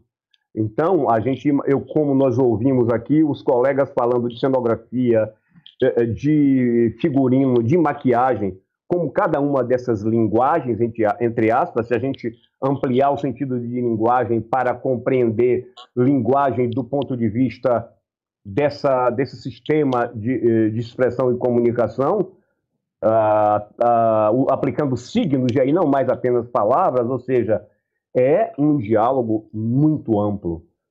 Para que possa haver diálogo nessas relações e aí de linguagem, mas não é uma linguagem qualquer, é a linguagem cênica, não é? Imagine uma peça qualquer com um ator e com todas essas pessoas vai ser pelo menos meia dúzia de doidos querendo fazer uma coisa só. Então, ou esses doidos têm algum tipo de sintonia, ou não vai acontecer nada que vale a pena ser visto. Então, aqui eu compreendo que, que, que essa linguagem que é cênica e que aí abre espaço para outras linguagens, como já disse, Vou começar de maquiagem, porque a maquiagem me parece que é a intervenção mais agressiva que pode haver, né? porque ela penetra no corpo do ator, né? A maquiagem, o, figurino que cobre o corpo do ator, que não, necessariamente nasceu vestido, o, figurino também tem sua, sua noção de agressão ao corpo do ator, não é? E aí alguém faz uh, uh, um cenário, estabelece uma geografia né, que é como dissesse, isso aqui é o seu território, você vai ficar aqui dentro. E, e o ator, ah, é, é, num certo sentido, é obrigado a participar dessa situação artificial. Ao final de contas, arte vem de artificial. Ou seja, sobra o ator, não é? E ele vai ter que se relacionar com tudo isso. Não se esqueça que tem um diretor, no ouvido dele, na, na mente do, do, do pobre rapaz da pobre moça. Então, o ator ou a atriz vai estar fazendo o trânsito de essas, todas essas linguagens cênicas, sendo que o seu trabalho também pode ser considerado uma linguagem. E aí? Tudo isso num processo criativo. Aí vocês querem dar um, um nó na minha cabeça. Porque tudo isso ainda tem que ter criação. Né? Se eu não tomar cuidado, eu vou achar que eu sou Deus, porque muita gente acha que criação dá a ele um poder, um poder mítico, divino, de vai criar alguma coisa, como se ele fosse criar alguma coisa que não existe. Ou seja, né, então o artista que alguns artistas pensam que eles são Deus, não tem nada a ver com isso. E curiosamente, eu vou dizer aqui porque o tempo, meu tempo já está acabando, não é isso? Não, não. Não? Pode seguir. Não. É, então, só para entender. Então, ah, ou seja, então, repare, eu, eu, eu mencionei tudo isso, e principalmente para chegar nesse último tema, que é o tema da criação, para a gente compreender que, no nosso caso, a criação é um sistema de limites. Porque quando Cíntia diz, olha, meu trabalho agora está se relacionando ao circo, ok, ok, ela não vai fazer espetáculo na Broadway, ela está fazendo no, é um trabalho no circo. A outra faz, Cíntia, ou Camila, ah, eu estou fazendo um trabalho com um grupo lá em Minas Gerais, ou seja, o trabalho do artista é um trabalho que ele recebe, uh, para o qual ele recebe um conjunto de limites. Eu digo, vou fazer Romeu e Julieta e eu quero que o Wallace faça Julieta e que Cíntia faça Romeu. Aí o Wallace diz, ah, não, eu só faço se for Romeu. Eu digo, tudo bem, você vai perder seu cachê, 20 mil reais por mês. Ou posso repensar, então, rapaz, é um trabalho que vai ser muito interessante, porque não vamos falar da relação entre dois adolescentes de amor e paixão. Vamos falar da intransigência humana, a incapacidade de compreender o desejo do outro. Aí você, puxa, já gostei dessa ideia. Ou seja, o diretor precisa ter essa capacidade de seduzir essas pessoas todas. Como é que ele seduz? Criando os problemas certos. Como o Dias disse, todos nós e todos vocês vão resolver problemas apresentados pela ideia de espetáculo que pode vir de um diretor, ou não, pode ser do grupo inteiro. Então, isso que vocês propuseram culminando com, com o processo da criação, é um, uma tarefa, só a discussão seria, em minha opinião, um grande seminário para a gente compreender cada conceito desse, principalmente fazendo uma ligação entre dois conceitos, criação e limite. Então, quem acha que porque artista é um semideus, ok, segure sua bola e você trabalha com o processo de artificialização muito rigoroso, muito doloroso, você vai ter que suar muito a cabeça e esquentar muito a, a, a cabeça também para apresentar uh, uh, encaminhamentos, né? Então, curiosamente, vocês percebem que eu deixei um conceito por último, que eu não falei dele. Eu não falei da visualidade, né? E a minha pesquisa já, já no doutorado, é uma pesquisa que se refere à visualidade, né? E, e, na verdade, quando no doutorado eu cheguei a usar a visualidade, para mim foi muito importante deixar por último, porque de, entre todos os conceitos que vocês aplicaram nesse título complexo, visualidade foi o último conceito com o qual eu entrei em contato trabalhando no teatro, na dança, no balé de modo geral. A primeira vez que eu entrei em contato com com o, o, conceito de visualidade conectado com o teatro, eu já era um, já tinha cabelo branco.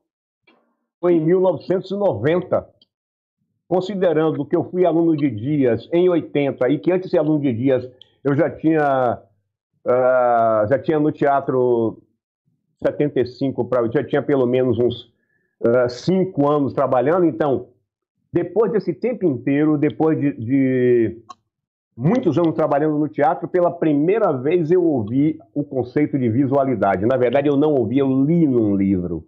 E foi fora do Brasil. Até o momento no qual eu estudava teatro no Brasil, se tem uma coisa que eu gosto aqui para nós é estudar.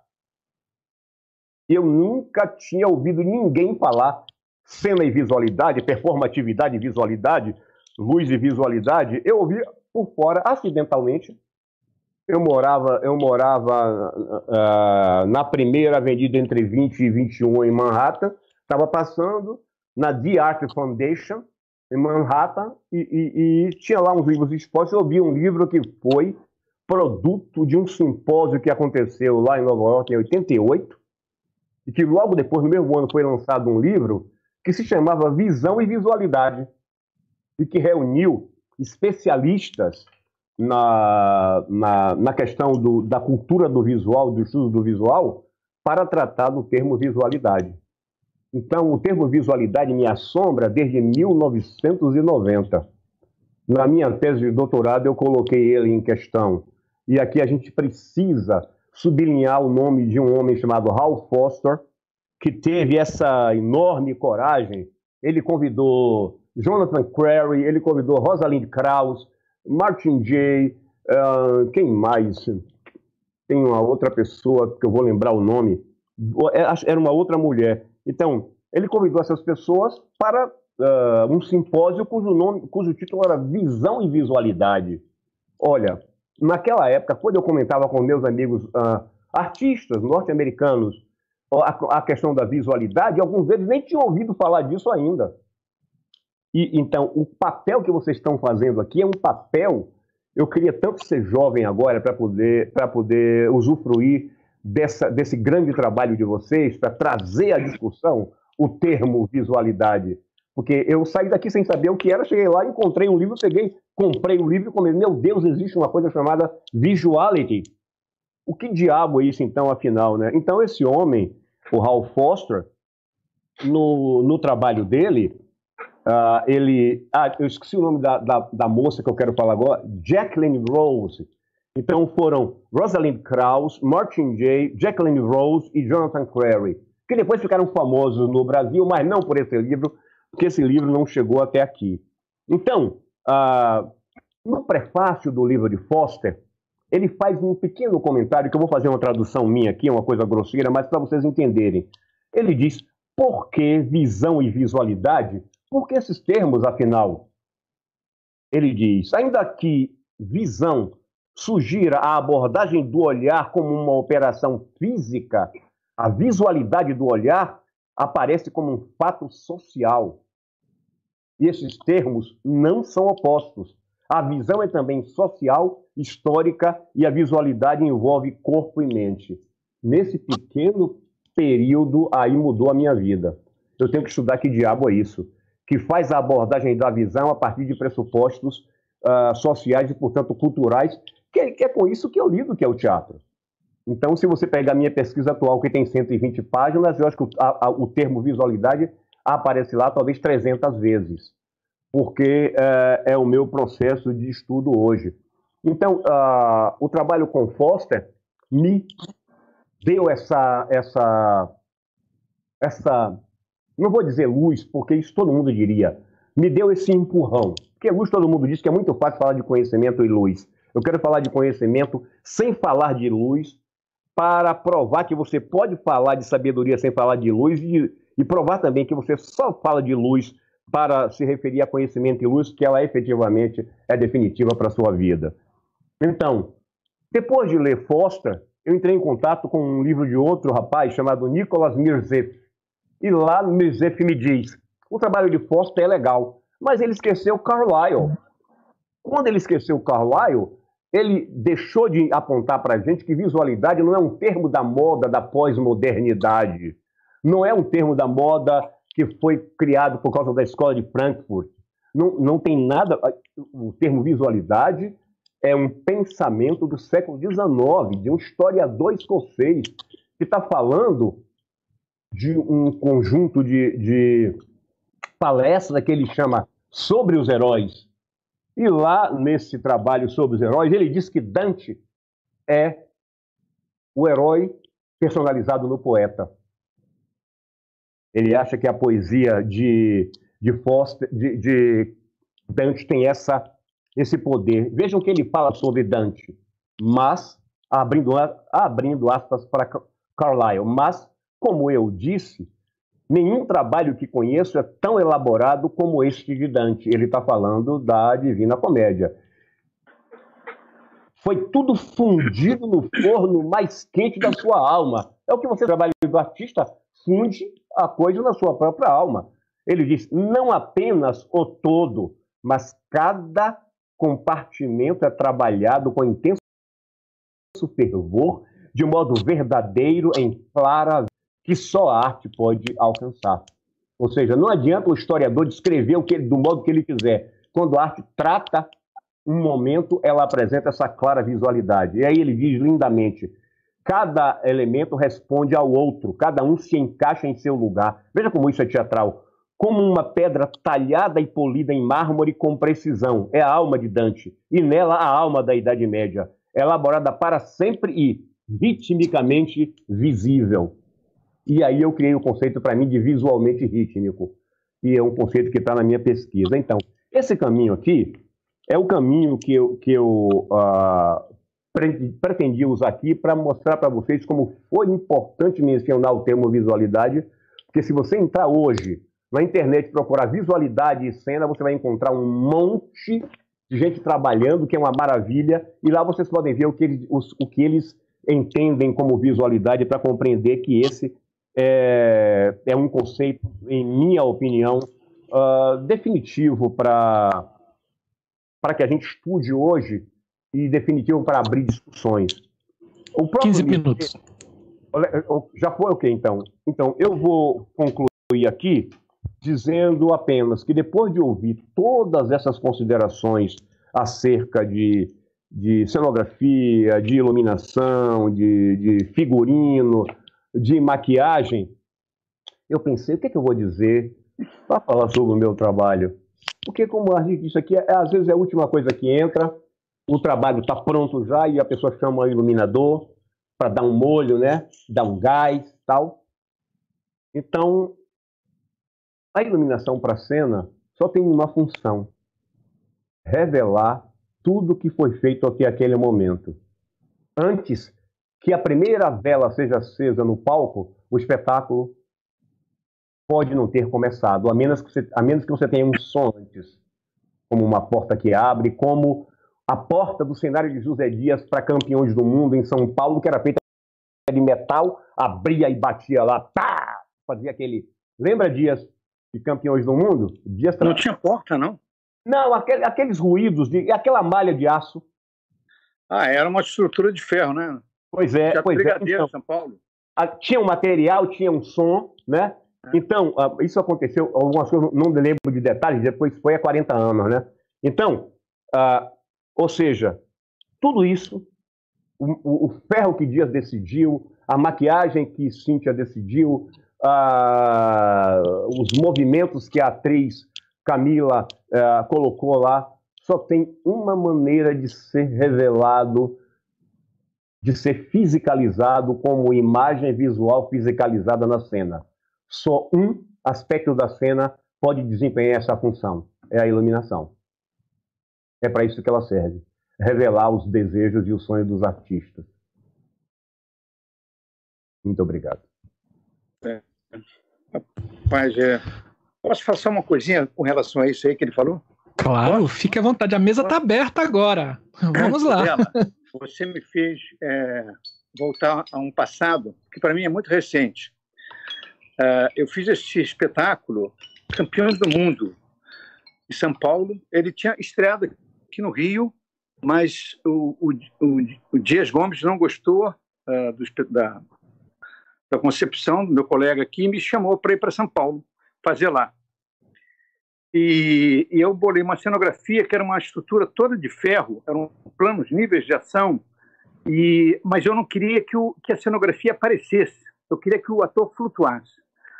Aí eu procurei, você falou uma coisa agora que eu procurei um tipo de malha de ferro, fui a, a Guarulhos, foi, eu acho que foi em Guarulhos que eu fui achar uma chapa de aço e uma, uma empresa, uma indústria e me fazia ah, uma perfuração nessa chapa uh, que ficasse a 45 graus. Então, todos os planos eram era essa estrutura e eu consegui furar. A, a chapa de aço era toda furada. A luz passava por, essa, por esses planos. E eu não esqueço que eu estava na plateia, estava eu, Dias Gomes, no mercado, a, a Geraldona, que fazia, Geralda, fazia produção, e, a, a, e de repente a, a, a Clediar entrou em cena, começou a berrar, berrar, berrar, berrar, e todo mundo começou a ficar preocupado. Aí o Dias falou assim para mim, o Dias Gomes, vai lá, porque ela não está aguentando sua, sua cenografia, está com medo. Aí eu fui lá correndo, tal, ela me abraçou, me abraçou, começou a me beijar e falou assim: essa sua cenografia está me dando uma força, eu flutuo, eu estou flutuando no ar. E realmente a gente da plateia não via onde o ator pisava, era como se o ator flutuasse, entendeu? É isso que você falou agora. É, a gente vai em busca do material, prepara o material para que o ator possa trabalhar nele e o iluminador possa fazer uma iluminação que vai reforçar essa, essa, essa, esse conceito, essa ideia que a gente tem e o, o diretor tirar partido disso. E para o ator é importante, porque é um alimento de garra para ele, de força para ele, como foi esse momento da Cleidiáconos, que você lembrou tão bem aí. Também aconteceu várias vezes, vários espetáculos que eu fiz, mas esse foi muito importante. Obrigado você ter é, lembrado disso. Foi muito legal. Para mim, naquela época, me deixou emocionado.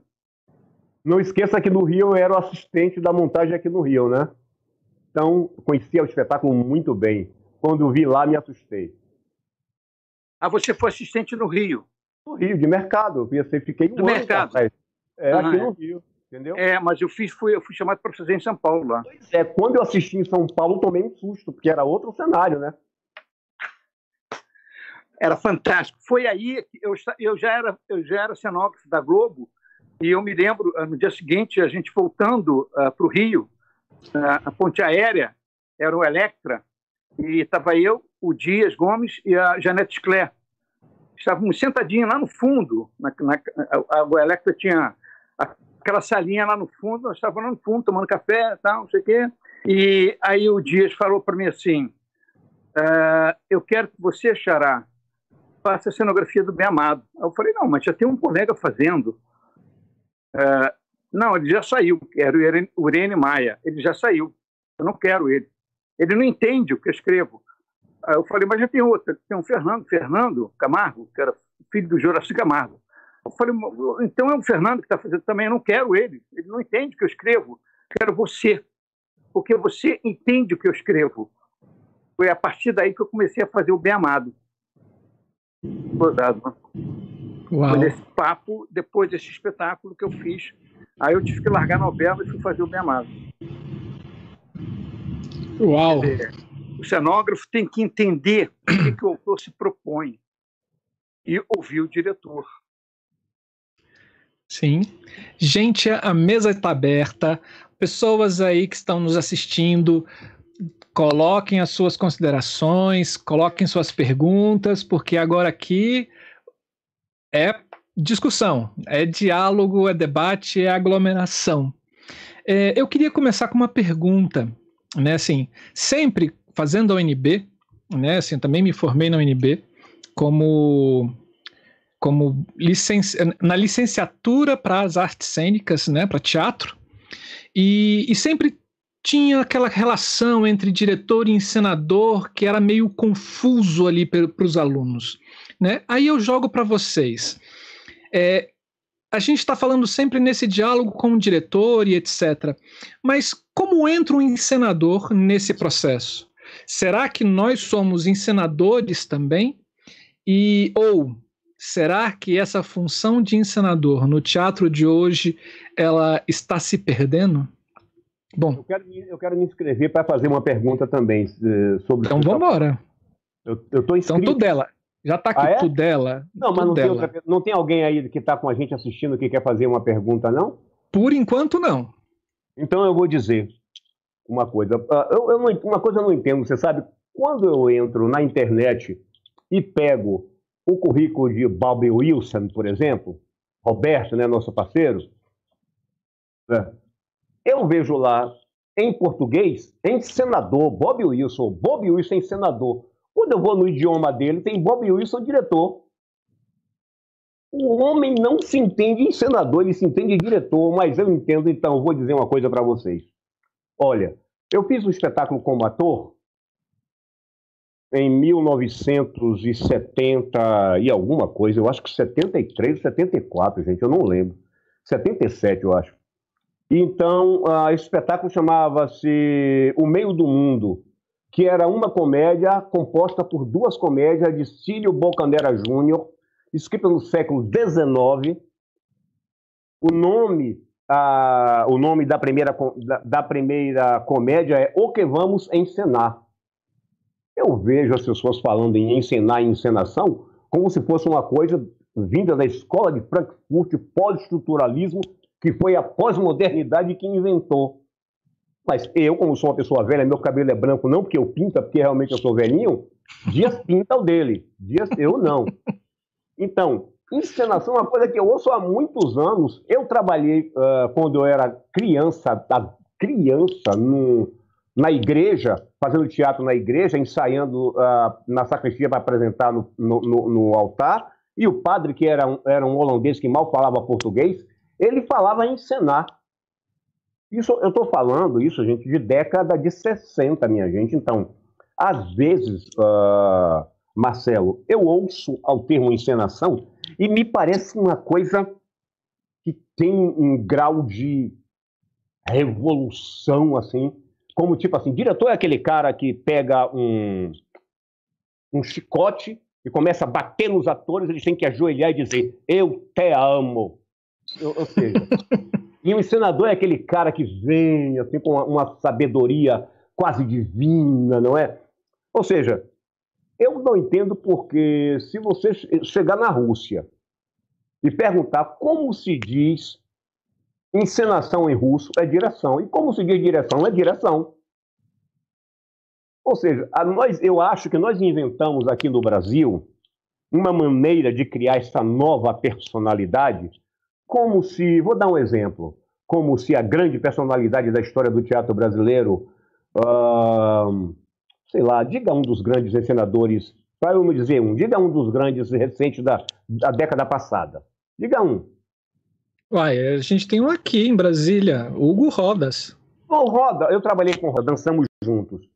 Então, uh, então, uh, se você pega Rodas e chama ele de diretor, onde que você está ofendendo ele? O trabalho dele está feito. Então, eu não tenho nenhum problema com o termo. Eu só não gosto quando você ou qualquer outra pessoa usa o termo para criar uma espécie de hegemonia intelectual, quase que mítica, divina do encenador. Porque não precisa um nome. Do mesmo jeito que eu fui uma vez para um evento da, da, psicanálise, porque eu me interesso pela psicanálise, e uma pessoa que me apresentou, apresentou o professor Eduardo Tudela, dramaturgo da luz. Meu amigo, o meu salto ficou deste tamanho assim. A minha peruca, que era uma peruca preta, já virou cenoura imperial. Aí eu entrei aí eu saí jogando duro. Foi, foi, foi purpurino para tudo quanto é lado, porque eu nunca me senti um dramaturgo da luz, porque as pessoas usam às vezes o termo dramaturgia que é um termo tão simples, não é? Vem de dran em grego. Dran em grego também pode ser ação. É claro, se dran quer dizer ação, um iluminador efetiva uma ação para que a cena aconteça. Então ele é um dramaturgo. Não tem nenhum problema com o nome. O, seu, o que eu não gosto é da, de inventar nomes para dar uma falsa importância. Porque o que importa é o trabalho de Cíntia, o que importa é o trabalho de Camila, Dias, Wallace, uh, Marcelo e todos os colegas artistas e técnicos que estão aí. O que importa é o nosso trabalho. Quando alguém inventa um nome para criar um status, eu desconfio. Então é só você, quem está em casa, está na internet, veja lá, no Google em inglês, procure Bob Wilson, que é o nosso Roberto.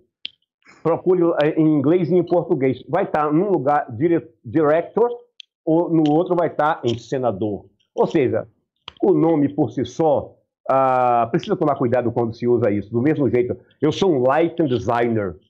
Eu gosto que me chame, eu, sou, eu faço iluminação para a cena. Eu como feijoada, rapaz, eu tomo batida de limão. Então, ou seja, eu não gosto dos nomes para sugerir um certo status, só para dar glamour. Que o que importa é a qualidade de trabalho do artista. Né? É isso. Está aberto, Maravilha. pessoas. Contribuições. É dela.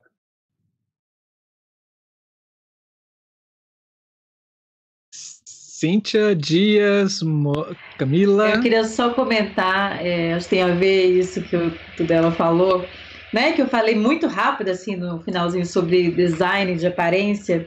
E eu lembro quando eu descobri essa, essa abordagem, assim, eu falei, gente, agora eu vou ter que mudar, eu vou falar que eu, eu sou design de aparência, ao invés de falar que eu sou figurinista, eu vou falar que eu estou dando um núcleo de pesquisa em design de aparência. Então, assim, eu falo sobre os termos, assim, dessa abordagem, que eu acho bem interessante, assim, da, da Adriana Vaz, mas eu falo para as alunas, gente, não, a gente não vai mudar, o termo, mas é importante que a gente pense nessa abordagem, isso eu acho interessante, isso, o que significa, a gente vai seguir sendo figurinistas, mas é interessante pensar globalmente, assim, globalmente não é a melhor palavra, mas com mais complexidade, né, na, na aparência, na visualidade, assim, é, eu queria deixar uma. Fiquei com muita vontade de, de ler esse livro. Tem em português, Tudela? Depois, se puder dar a dica do Visão e Visualidades? Não, em português não tem. Eu não conheço em português. Ninguém se interessou por ele. Né? Eu tô, eu tô usando agora. Quer dizer, eu já uso ele há, como eu já disse, 30 anos, mas eu vou fazer, eu vou fazer uma tradução. Eu estou em contato com uma. Porque as pessoas que têm. As empresas que têm direitos de livros eles não vão conversar comigo. Ah, eu estou fazendo uma tradução, queria pedir autorização. O cara vai dizer, quem é você? Ah, eu sou Tudela aqui da Bahia, que eu faço batida de limão e tal. O cara não vai. Eles geralmente eh, conversam entre a gente, né? Então, então eu, tenho uma, eu tenho uma tradução pronta desse de outros livros. O que eu não quero é fazer o contato com agentes, porque eu já tomei chá de espera. Eu queria publicar uma imagem que eu encontrei na internet na minha tese, eu fiquei esperando, esperando que o, o, representante entrasse em contato comigo durante três meses e a pessoa me disse que para publicar na tese eu teria que pagar dois mil dólares. Eu disse, minha senhora, eu sou um professor da universidade, eu tenho três filhos em idade escolar, tenho, um fazendo medicina, pelo amor de Deus, só não está entendendo, é só um livro. Eu não vou ganhar, eu não vou comprar uma fazenda com esse livro. Eu estou pagando para fazer o livro. Então, então, eu não quero isso. Se eu conseguir alguém que me diga, ó, o livro, cadê o livro? Está aqui, eu digo, está aqui, manda revisar e vamos. Aí eu faço. Porque essa parte da burocracia eu sofri muito na minha tese com agentes, porque eu tinha 140 imagens. Eu contratei uma empresa em São Paulo maravilhosa chamada Tempo Composto, que resolveu isso para mim. Eu vendi aqui uma, uma parte aqui do meu apartamento, eu vendi, agora o pessoal fez aqui um, um, um lugar aqui para matar frango e tal, porque eu tive que pagar. é, é, é, porque custa caro isso, gente. Isso é uma coisa que custa caro e as pessoas. E eu acho certo, quem tem um direito a uma imagem, o direito a um texto, tem que cobrar caro mesmo, porque dá trabalho para escrever. Então, eu fico à disposição se, uh, se você quiser algum contato depois. Porque não, não é somente esse livro. Esse livro puxa Mirzet, Mirzet puxa Hans Belting, Antropologia é. da Imagem, puxa Jean-Pierre Vernant, que vai tratar da máscara mortuária. É um conjunto, né? afinal de contas, um dos primeiros grandes movimentos artísticos é a máscara mortuária, porque as grandes personalidades daquelas comunidades, quando morriam, se faziam uma máscara mortuária para que a imagem tomasse, tomasse o lugar do cidadão na sociedade. Ele não se perdia, ele estava presente para o resto da vida numa imagem. Então, é uma conversa boa, viu? Isso Nossa. é uma conversa boa. Rende um seminário inteiro, né? Não só um dia de conversa. Aliás, de todo modo, só para completar minha, minha fala aqui, Camila, eu tenho um texto que se chama Cena, Luz e Design, dois pontos, anotações. Está publicado na SP Escola de Teatro, onde eu faço uma viagem minha relacionando uh, o termo design com os, os princípios de cena e luz. Ótimo. Boa dica. Bom. Quero. Cíntia, quer falar? É, eu queria acrescentar ao que o Eduardo estava colocando. Eu acho que mais importante do que entender essas, essas ramificações, o porquê que se usam esses nomes, eu também tenho muitos problemas com algumas nomenclaturas, né? principalmente relacionadas ao figurino. É, mais importante é entender as forças políticas que estão por trás dessas nomenclaturas, que é justamente o que ele estava colocando, né? Então, assim, independente de usar ou não, ter consciência de por que, que esse caminho está sendo utilizado, por que, que essa tradução foi colocada dessa forma e qual é o objetivo disso num geral, né? Acho que o importante é isso, porque essas nomenclaturas elas estão mudando agora nesse momento e o que eu acho que é muito bom também, né? Porque cada dia aparece uma nova nomenclatura que você fica que, que é, é eu sou o que agora e aí rola exatamente esse momento de dizer assim, peraí, eu sou o que agora? Ah, hum, ok. É, entender essas nomenclaturas é importante, mas entender esse seu local de onde você parte e a importância dessa estrutura de base é fundamental. E aí, a partir daí você pode, inclusive, se comunicar e dialogar com essas novas possibilidades de entendimento, tendo consciência dos seus objetivos também, das forças políticas que estão envolvidas nelas. Muito bom, Sim. Cíntia. Muito bom, Cíntia. Aliás, quando eu voltei do meu mestrado, Cíntia, que eu era obrigado a colocar no meu currículo que, eu é, que o meu mestrado era um Master of Fine Arts in Theater Design, as pessoas diziam, isso é muito americanizado. Se naquela época você usasse um termo em inglês, você ia parar, você virava a mais, a mais uh, detestável das criaturas, que é uma bruxa. Você ia parar na fogueira não é? Para aquelas pessoas, né? para aquelas pessoas, a bruxa era a mais detestável uh, figura que você podia conhecer, porque ela tinha poderes que eles não entendiam. Então eles ficam, a ignorância levava, a ignorância sempre leva a isso, né? Então, quando eu usava isso, porque eu era obrigado, eu não sabia como traduzir. Para traduzir lá em design para português é muito complicado. Então, uh, uh, Cintia, a colocação que você fez foi maravilhosa, porque a expressão lighting eh, design ligado ao lighting e ao teatro é uma expressão da década de 60. Então são 40, são 60 anos. Agora começa a aparecer aqui e virou um grande bambambam. Bam, bam. Mas é antiga. Aliás, alô mulheres, quem disse que eu não sou outra, eu sou uma lighting designer, foi uma mulher chamada Jane Rosenthal, que disse para o sindicato norte-americano, isso aqui é o livro dela, ó, The Magic of Light ela disse: esse negócio de outros aí do sindicato tem que acabar. Vai ter que aparecer meu nome dizendo Lighting Designer Jim Rosenthal. Põe aí agora, senão eu não faço. Ela e uma outra mulher maravilhosa chamada Sarah Musser. Então foram mulheres que abriram esse caminho e eu quero que as mulheres tomem essa bandeira para eh, dizer o que elas quiserem dizer, mas compreendendo que há uma história antes de nós. Entendeu? Tudela, quer fazer sua pergunta?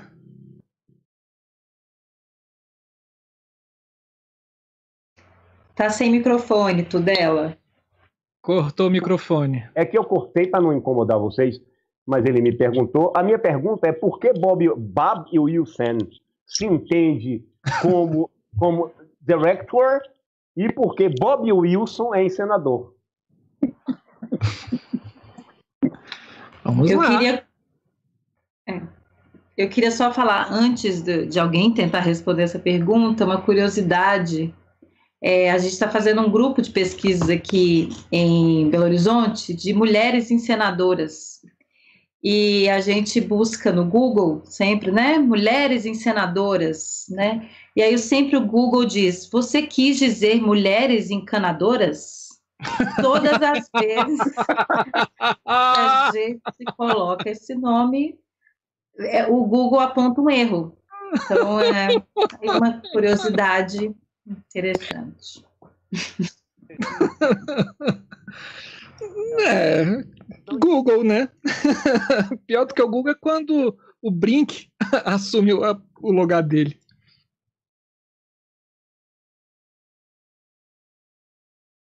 Eu tenho uma amiga que é em Canadá.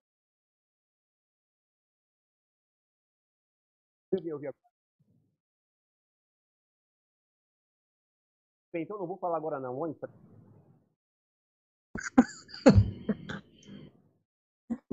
Então vamos lá. É, eu tenho uma pergunta aqui que é do Pedro Benevides.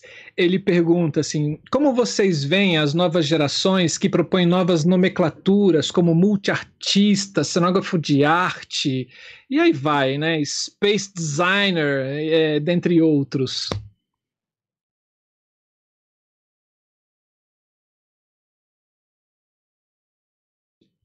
Gente, eu estou aqui. Ah, Vocês estão me ouvindo? Ok, então vai, segue a pergunta. Essa é a pergunta do Pedro Benevides. Eu perdi um pouco, acho que cortou para mim. Tá, vou lá, vou, vou repetir. Como vocês veem as novas gerações que propõem novas nomenclaturas, como multiartista, cenógrafo de arte, e aí eu enco- encontro outro, né, que agora é space designer, né, e aí vai, né? Que hoje é nem ator mais, né, um performer, né, e aí vai. Mas está muito na, na linha do que o Tudela estava falando. Mas vamos lá. Essa é a pergunta do Pedro Benevides. Pô, eu, eu- eu gostaria só de saber o seguinte: é, é, cenógrafo de arte. Pedro, é, cenografia já é, é- já é entendida como arte, como técnica, como linguagem. Porque cen- cenógrafo de arte, não estou entendendo. Cenografia é uma arte, uma pintura, a escultura. Pedro não acredita nisso, ele está só perguntando. Alô, Tudelo, o que, que você falou? Não ouvi. Ah, poxa, acho que, acho que alguma coisa aconteceu com o meu áudio. Você me ouve aí, Ah, Dias? Então, ah, Dias, Pedro, ele não acredita nisso.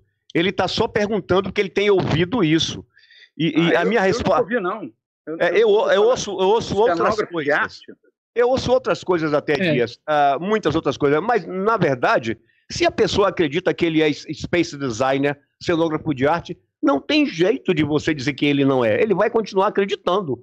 E ele que leva o barco dele para onde ele quiser, e tudo bem, tá, é livre. Então, aí mostra se ele diz, se ele diz que é, ele é cenógrafo de arte, ah, ele não é um cenógrafo, então.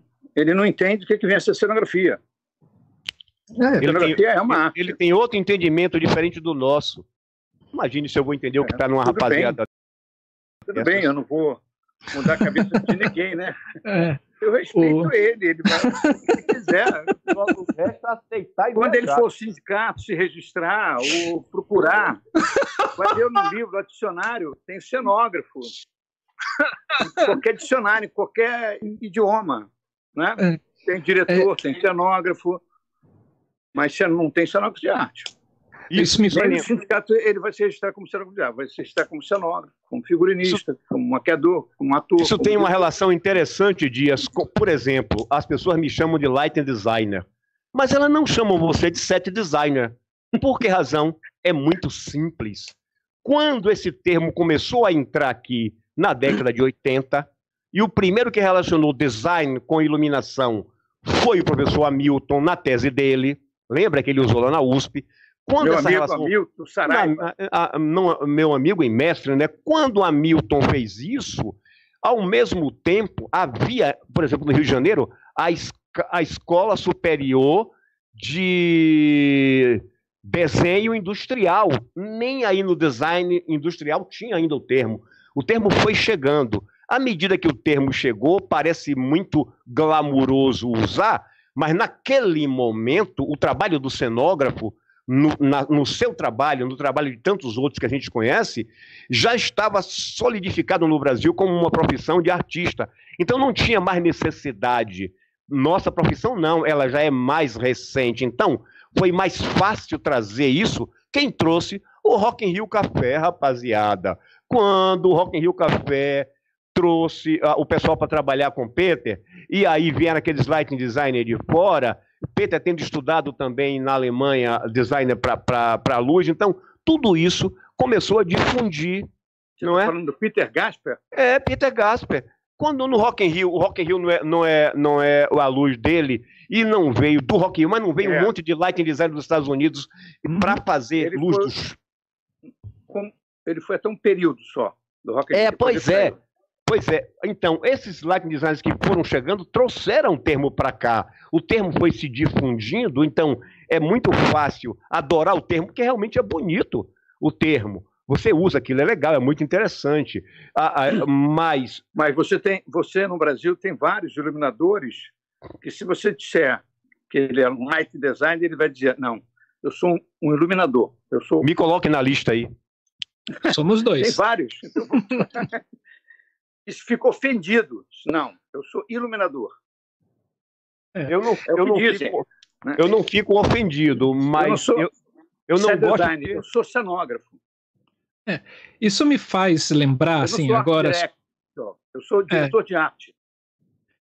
Isso me faz lembrar há uns dois anos atrás, quando a profissão de designer foi reconhecida aqui no Brasil, entrou lá na CBO, no Código Brasileiro de Ocupações, e muitos dos nossos amigos iluminadores e iluminadoras estavam comemorando, porque agora a profissão estava sendo reconhecida. Aí eu pensei assim, gente, acho que essas pessoas não estudaram um pouco da história e não conhecem Jorginho de Carvalho né? Porque a Hum. profissão de iluminador já é reconhecida há muito tempo atrás. Gente, desde, desde a re- regulamentação da profissão, você vê a lei, está lá. 78, né, Dias? 78 foi reconhecido. 78. 78 foi reconhecida a profissão. Sim, sim. Acho Entendeu? que será, Quer será dizer, que é falta vem- vem- era o Brotinho que montava mesa de luz, era o iluminador.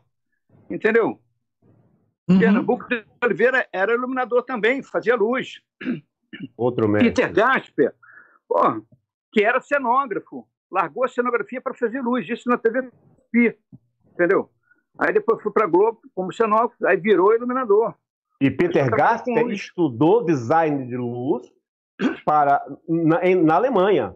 Peter Não, Gaster, ele- ele- ele, fez um curso na Alemanha. Ele foi, Mas foi ele fez o Mauro também foi, o Mauro Monteiro mas era um foi. curso, Dias, Mas- era um curso de design. Sim. Não era, um- era um curso de design. É.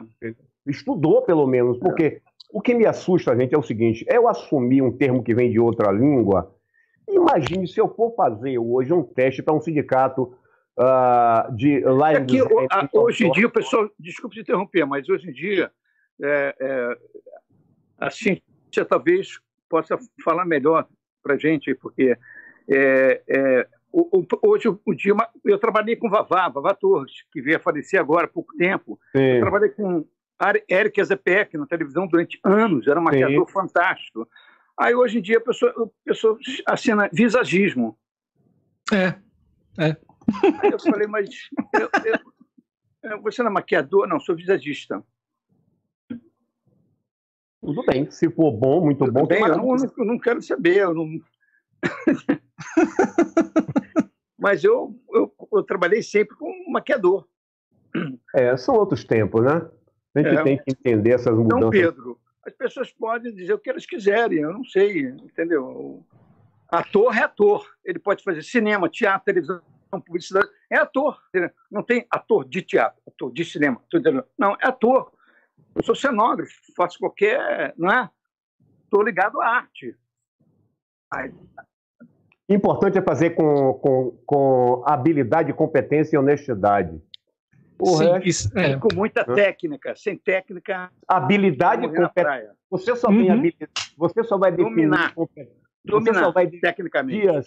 Dias, você só vai ah, definir competência se você tiver um conhecimento técnico para. Claro, sem dúvida. Então, como eu digo, a habilidade, competência e honestidade. Pronto. A gente ganhar o máximo que você puder. Simplicidade, humildade. Pois é, pois é. Uma pessoa honesta. humildade. Aprender a Uma, mais- ouvir. uma- né? Difícil uma pessoa honesta ser pernóstica. Né? Então, se ele for pernóstico, ele, não é honesto, ele ou ela não é honesto consigo mesmo, né? Tem uma a história, tem uma história que tem até no livro do, do Serrone, que ele conta isso. É, quer dizer, ele re- registrou porque ele, pediu que eu contasse e, ficou registrado. Eu era aluno do Conservatório Nacional do Teatro e o Pernambuco de Oliveira entrou em sala e perguntou, olha, eu estou fazendo um trabalho, estou precisando. Eu falei, eu? Aí ele falou, ué, não disse para que que era? Aí eu falei, que eu está precisando lá no teatro? Pode contar comigo. Aí ninguém se manifestou, ele disse, então esteja amanhã, às sete horas da, da tarde, da manhã, sete horas da manhã, na lateral do Teatro João Caetano, procure o senhor Assi Flores, que era o ceno técnico, na época, do Teatro João Caetano. E lá eu estava eu, né, de manhã cedinho, já na lateral, na entrada de serviço. Naquela época, a cenografia era construída no palco, não existiam galpões. A cenografia era construída com os cenotécnicos, os maquinistas, os- pintores de arte, faziam tudo, parava às cinco horas, entrava o pessoal para ensaiar, enfim. Era assim. Então, eu cheguei, às sete horas, o senhor Assi Flores me chamou, eu entrei, me deu uma vassoura, me mandou, eu começava a rer o palco. Sarrafo de 30 centímetros até 30 centímetros, eu jogava fora. Acima de 30 centímetros, eu guardava. Prego, prego amassado, jogava no latão. Prego desamassado, separado. Varrei o palco até. Bom, e eu varri o palco, eu via a maquete de longe, eu vi os caras com as plantas, não pedia nada. E fiquei varrendo o palco, fazendo o que o Sou Flores mandou. Ao meio-dia, o Pernambuco de Oliveira chegou, perguntou ao seu Flores, como é que está o menino aí? Tá bem, vamos almoçar. Que era a hora do almoço, o pessoal todo parou para almoçar naquela época. Eles comiam marmita, naquelas marmitas. Aí o Pernambuco me levou para um, um bar que tinha na esquina da Avenida Paz, ao lado do Teatro João Caetano. Parou no balcão e tinha um, um espeto, um troço, onde tinha uns sacos plásticos, uma coisa antigênica, com uns bolinhos dentro, dentro de um saquinho plástico enfiado num, num arame. Ele puxou um saquinho daquele, botou assim para mim e perguntou: o seu café é puro pingado? Eu olhei, pensei assim, poxa, ele me chamou para almoçar. Aí eu falei, é puro. Aí, um puro para ele e um pingado para mim. Então, comi aquele bolinho, tomei o café. Aí ele perguntou, quando terminei, quer mais um bolinho? Eu disse, não, senhor. Então tá bom, então vamos embora. Me levou de volta para o teatro, chegou lá, senhora Flores. Quando terminar o almoço de vocês, ó, o rapaz está aí, eu vou embora, só volto para o ensaio. E foi embora. Às cinco horas ele chegou e eu continuei fazendo o que o Flores mandava. Às cinco horas ele chegou e perguntou, Sr. Flores, como é que foi o menino aí? O Sr. Flores, tudo bem. Aí ele olhou para mim, mandou chamar todo mundo. O, naquela época, Humberto Silva era maquinista. O, o Adílio, sendo técnico que faleceu alguns anos, era, era, era Gimba. Olha só. Tinha os cabos de varanda, né, os maquinistas, enfim, chamou todo mundo. O Sr. Vicente, que era um pintor de telão, chamou todo mundo e falou assim, gente, a partir de hoje, esse menino vai ser meu assistente. Não é para ser meu aluno, não. Mas tem uma coisa, eu pedi que ele chegasse às 7 horas, 7 horas o seu Flores disse que você chegou às 15 para as 7.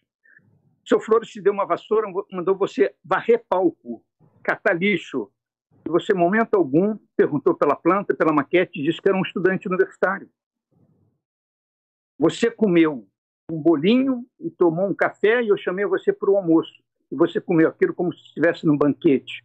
Então, meu filho, para fazer teatro tem três coisas. Primeiro, pontualidade, disciplina e humildade. A partir de hoje você vai ser meu assistente. Aí todo mundo jogou vassoura para cima de mim. É! e é isso aí. E quantos universitários se propõem a isso hoje, hein? Ah. é difícil. Difícil. Difícil. Uh, uma, uma, outra pergunta. Acho que, que a Cíntia ia falar. Sim, é, Cíntia. Falar? Por favor, Cíntia, desculpe. Não, é porque às vezes eu acho que a gente tem uma, uma relação muito afastada com essa ideia dessa. Da, eu estou vendo aqui um, um, uma ideia de ah, os jovens, a juventude, essas novas, novos. E é isso, a gente está vivendo realmente momentos onde cada vez mais você tem uma exploração muito grande de novos conceitos, novas ideias, uma multiplicidade muito grande que foi gerada também pela questão da, dos conhecimentos, né, que a internet para o bem ou para o mal trouxe, né, onde você tem acesso a algumas coisas, e aí o caminho que você vai fazer, se esse caminho vai contemplar uma profundidade ou uma organização desses pensamentos é uma coisa, se você só vai ler aquele nome e dizer, ai, achei ótimo esse nome, é outra, né, achei esse nome bonitinho, parece mais chique, né? Então, assim, eu acho que são dois caminhos diferentes e que eles podem sim dialogar. Não é que todas essas possibilidades sejam de alguma forma impossíveis ou questionáveis. Eu acho que elas variam muito conforme o quanto atender a sua realidade, a, a como você é dialoga com aqueles termos. Com certeza. É isso aí. Com, com é, até... É, até acho que o, o Tudela falou é isso mesmo, né? Às vezes é quase uma gourmetização das nomenclaturas, né? É. Hiperização das nomenclaturas, assim. Mas eu acho é. que tem algumas que trazem um, uma abordagem interessante para a gente, por exemplo, é, desenho de som ao invés de trilha sonora. Né, eu acho que não precisa mudar a nomenclatura, mas é interessante pensar que nem sempre é só uma música de fundo, talvez esse nome trilha sonora traga, é, é uma nova abordagem que se propõe, né? Uma paisagem sonora, né, para esse termo não ficar esvaziado, mas ele traz uma nova concepção, né? Eu, eu, eu, acho que o termo, por exemplo, design de aparência, eu não gosto de nomes em inglês, assim, mas eu acho muito interessante essa, esse pensamento que envolve todas as partes, e já é o que a gente faz, na verdade. É isso, é. acho que todo mundo que está aqui pensa na luz como dramaturgia, na, na, cenografia como dramaturgia, no espaço como dramaturgia, né? não é porque a gente não usa esse nome, essa nomenclatura que, né, que não se pensa nisso e que não se está é, atualizando também, né? A gente não está atento às modificações do espaço, enfim. Agora, pegando um pouco esse gancho que a Camila falou, eu acho que tem muito a ver também com como essas palavras foram emprega empregadas durante um certo tempo, colocando elas como ah, é, o, que, o que é o figurino? O figurino é reduzido, o figurino. E aí, quando você começa a conversar e a perceber o que seria realmente esse figurino, você vê que ele engloba tudo isso. Né? E que eu não preciso realmente de um novo termo, né? Uhum. Que esse termo já, já consegue contemplar o, o meu processo. Né? Só que é isso, é entender, aí até questionar que momento que esse termo pa parou e, e, começaram a dizer esse termo não contempla. A é. iluminação não, o iluminador não é tão amplo quanto um designer. Né? É, Quando uma, uma, hierarquia, né, entre a... carona que vocês falaram, é, direção de arte, por exemplo, sempre foi uma coisa usada no, nos Estados Unidos, né? Por quê? Porque quando é, só tinha um teatro, não tinha, não tinha cinema, surgiu o cinema. Aí o que aconteceu? Uh, o pessoal de cinema saiu do teatro para fazer cinema. Uh, na década de 50 surgiu a televisão. Aí o cara que estava no, fazia cinema foi para a televisão. Só que esse cara que, que fazia teatro, que foi para o cinema, ele começou a fazer um trabalho uh, mais, uh, mais complexo do que ele fazia no teatro. Ele começou a assumir várias tarefas foi quando surgiu o diretor de arte no cinema. Né? Quando uh, isso foi na década de, de, de, de 20, 1900, século passado, quando surgiu o diretor de arte uh, nos Estados Unidos, né? década de 20. Inclusive, tinha premiação, o Oscar tinha prêmios para uh, filmes coloridos que estavam começando e preto e branco. O diretor de arte tinha a premiação era nas duas categorias, colorido e preto e branco. Estava começando a surgir. No, e no teatro, o que aconteceu? Esse, esse diretor de arte, no, no cinema, só vai chegar no Brasil uh, na década de 80. Nós tínhamos cenógrafos de cinema como Ripper, o Alexandre Rova, é, é, é, o, o Anísio Medeiros, eram cenógrafos e figurinistas. Eles faziam os filmes eles eram diretores de arte, mas não assinavam a direção de arte. O Rita foi um dos primeiros a assinar a direção de arte, como o Marcos Flack também. O, o, Anísio, que fazia já esse trabalho, não assinava, porque a, a, o termo não era usado no Brasil, era usado nos Estados Unidos, somente. Então, no Brasil, as coisas vão acontecendo naturalmente, né? Faz parte do, do processo. Você falou um nome que não tinha sido meu professor. Ouvem, não? Agora, você não falou um nome aí que não tenha sido meu professor, então eu, por isso eu disse a você, eu tenho que agradecer muito, muito, muito a essa gente toda que puxou minha orelha, não é? A, a Alexander, a Alexander Robert, Alexander Robert, eu usava barba na época, ele dizia, ô oh, querido, sua oh, barba, querido. sua barba é muito feia, parece isso. um sarapo desaparelhado, querido. Isso, Alexander Robert. Então, era um pai, uh... era um pai então, uh, parece que nós estamos, nós estamos todo aqui, todo mundo pensando no mesmo caminho, Cíntia, e, e, e, todos e todas as colegas aqui presentes, que é importante é você compreender que esses nomes não vão transformar o seu trabalho em nada é. importante. É, é o seu comprometimento com a profissão. Você, ok, tá bom, então design de alguma coisa. Eu gosto mais de desenho. Porque design é, uma, é um termo de origem anglo-americana que deriva do latim. Aí a pessoa, aí, aí, aí eu traduzo design do inglês como desenho, veja só. Mas desenho em inglês tem drawing, por exemplo. Drawing. E aí? Como é que fica? Então, é, é, drawing, lighting drawing, porque uh, eu traduzo o design do inglês para português como desenho.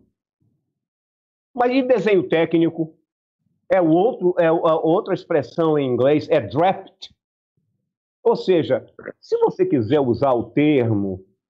Eu, eu, uh, o primeiro susto que eu tomei, gente, foi quando eu cheguei com o meu currículo brasileiro que apresentei para o meu orientador nos Estados Unidos, que foi o meu currículo brasileiro, foi traduzido por um tradutor juramentado, que é uma pessoa que a lei dá poderes para traduzir um, um currículo escolar, tá certo? Aí tinha lá no meu currículo escolar Illumination 1, Illumination 2, Illumination. Aí o, o, o, meu professor olhava assim e dizia: Você passou o semestre inteiro estudando Illumination? Como assim? Você não tem um dicionário em inglês, não? Você pode ver o que é Illumination, você vê em 10 segundos, você lê lá o que é Illumination e tal. Ou seja, por que essa, essa ignorância em relação a, a outro contexto, em minha opinião, ela é muito positiva, porque se a gente começa a estudar, a gente começa a abrir esses caminhos, por isso eu prefiro o termo desenho, o verbete desenho, entendeu, Camila? Porque desenho é uma palavra em português que pode querer dizer um monte de coisa. Agora, então, se alguém. Eu não. Eu, se você me, me chamar, por exemplo, eu já tenho umas certas frescuras, coisa de velho. Eu não gosto de ser chamado iluminador cênico, eu não gosto. Porque a minha iluminação ela não é cênica. Eu, eu elaboro e concebo uma iluminação para a cena. Se você quiser me contratar para fazer uma iluminação cênica, eu também faço. Vou cobrar 30 mil, chamar um monte de gente para fazer coisa piscar, e tal, com mapping e tal. E faço uma iluminação que ela vai ser cênica, cênica mesmo assim, cênica. Então, então, ou seja, mas eu não reclamo com ninguém. Às vezes os meninos, eu trabalho com meninos que foram meus alunos, hoje são profissionais competentíssimos. Os diretores com quem eu mais trabalho, Gil Vicente e Marcelo, foram meus alunos, hoje são profissionais respeitadíssimos. Às vezes eles querem, pô, vamos colocar aqui lighting designer, porque dá, dá um charme. Eu, eu não gosto. Eu prefiro que você coloque lá iluminação para a cena, o cara do, da batida de limão. Pronto. Eu prefiro, porque eu não quero usar um termo em língua estrangeira para não, não, me comprometer. Entendeu? Uh, porque eu não quero me comprometer com outra cultura. Eu tenho a minha cultura, eu sou baiano, rapaz. Claro. Eu sou baiano. Na Bahia, tudo que você quiser tem na Bahia, não precisa buscar nada em Nova York, rapaz. Me deixa. Vamos Legal. aqui para as nossas Gostei. duas últimas perguntas. Eu vou, eu vou, fazer as duas e aí vocês ficam à vontade né? É, o que, que vocês acham dessa normalização das técnicas? Né, quando eu digo normalização, eu digo essa relação que as pessoas têm no dia a dia, né, com a cenografia, com o figurino e com a maquiagem e às vezes até com a luz, né? É, quando eles jogam isso para cena, por exemplo, é, você não contrata um cenógrafo, porque você vai levar a cadeira da sua casa, a mesa da sua mãe, e você vai colocar o abajur lá da tia de um outro ator. Ou você não chama um maquiador, porque as pessoas já sabem se maquiar, tem várias coisas na internet, né? E você faz aquela maquiagemzinha básica para tirar as coisas, e assim vai. E uma outra pergunta, que é do Diogo Serrado, pergunta para vocês se vocês já experimentaram exercer o ofício nesse momento de pandemia em alguns espetáculos. E se vocês propuseram a. É, e se esses espetáculos se propuseram a serem vinculados via online com o elenco em suas casas? Se sim, como foi o processo? Posso? Uh, claro, primeira, sim. Posso responder? Olha, uh, eu, eu se você tem que fazer uma cirurgia ou um tratamento dentário, você vai trabalhar alguém, vai, vai chamar alguém que é, seja da área da saúde, certo? Você tem que cuidar da sua, do seu dente, você vai procurar o dentista. Se você tem febre, dor de cabeça, algum problema de saúde, você vai procurar um médico. Ah, se você quer trabalhar com arte, você tem que chamar alguém que entenda pelo menos de alguma coisa. Vai, vai botar um produto na, no rosto da pessoa que não seja um, um, produto de maquiagem, vai usar uma tinta, como conheço pessoas, às vezes, que escola de criança, pinta, pintam as crianças com tinta. E, enfim, eu acho isso um, uma falta de respeito. Existe a profissão do cenógrafo, do figurinista, do maquiador, do iluminador, existe um registro profissional e, e a gente acho que deve ser respeitado. Né? Quer dizer, nenhum empresário vai chamar alguém para fazer uma instalação, um projeto de um escritório que não seja uma pessoa que seja da área. Não, ninguém vai chamar um, um leigo para fazer um, um tratamento uh, de, um, de uma instalação sanitária ou um tratamento hidráulico ou uma, uma ligação elétrica se não for um cara que seja eletricista. Como é que na nossa área qualquer pessoa pode fazer qualquer coisa? Pode. Não, eu, eu, não, eu, eu, eu não respeito as pessoas que fazem isso, porque é uma falta de respeito para com um profissional da área. Uhum. Eu acho que ele tem que ser convidado. Tudo bem que não tenha dinheiro. A gente está trabalhando agora, eu estou trabalhando com vários espetáculos, tudo virtual. Não tem dinheiro. A gente está fazendo dentro das nossas possibilidades, mas a coisa está acontecendo. Existe o profissional, existe o iluminador, existe o figurinista, existe o cenógrafo, o diretor, a produção, o músico, todos nós estamos trabalhando, mesmo não tendo recurso, mas estamos fazendo. Eu acho que as pessoas têm que respeitar e convidar a pessoa que entende. Se o cara amanhã trepa nessa escada ou, ou nessa cadeira, sobe nessa cadeira e a cadeira não é feita para um ator subir, aí ele cai, se machuca. De quem é a responsabilidade? Quem está assinando a cenografia? Não. A gente tem que fornecer elementos ao, ao, ao diretor e ao ator que ele se sinta confortável, um figurino que ele se sinta confortável, uma, uma maquiagem que não vá danificar a pele dele e uma luz que vá fazer com que ele surja naquele momento. Então, eu acho que a profissão tem que ser respeitada. Eu sou contra qualquer coisa no teatro. Vamos fazer, não. Vamos fazer, tem dinheiro, não tem dinheiro, mas vamos fazer. E eu estou fazendo vários espetáculos agora. Um, estou fazendo um, chama-se Depoimento, que é com o André Matos, que vai estrear.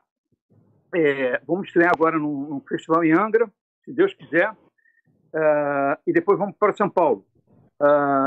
Estou uh, fazendo um outro espetáculo que vai estrear no Teatro Procopio Ferreira, em São Paulo, também com pouca grana direção do Farjado. Estou fazendo outro espetáculo do Farjado também, vou estrear no Petra Gold, no Teatro Leblon, sem grana também, quer dizer, o recurso que a gente tem é mínimo, mas vamos fazer.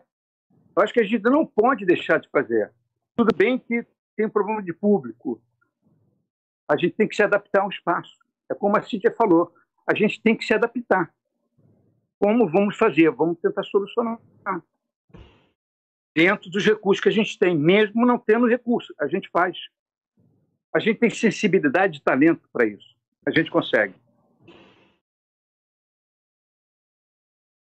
A Maria Carmen Dias está aplaudindo aqui você, Maria Carmen, que é figurinista, cenógrafa, uma grande artista aqui. Maria Carmen Barbosa? Sim, que é do Teatro Goldoni. Sim, que trabalhou na Globo também. Acho Cara, que eu é... conheço Maria Carmen há anos. Sim, ela está aqui aplaudindo você muito bem, Dias. Sim. maravilhosa, que atualmente mora em Brasília. É isso? Sim, Maria ela mesma. Uhum. Puxa, cenógrafa, figurinista, maravilhosa. Sim, maravilhosa mesmo. Minha querida Sim. Maria Carmen. Merece, merece muito. Alguém mais, gente, aí de vocês, da nossa mesa? Nossa távola quase redonda? Ela tá mandando um oi para você, Dias.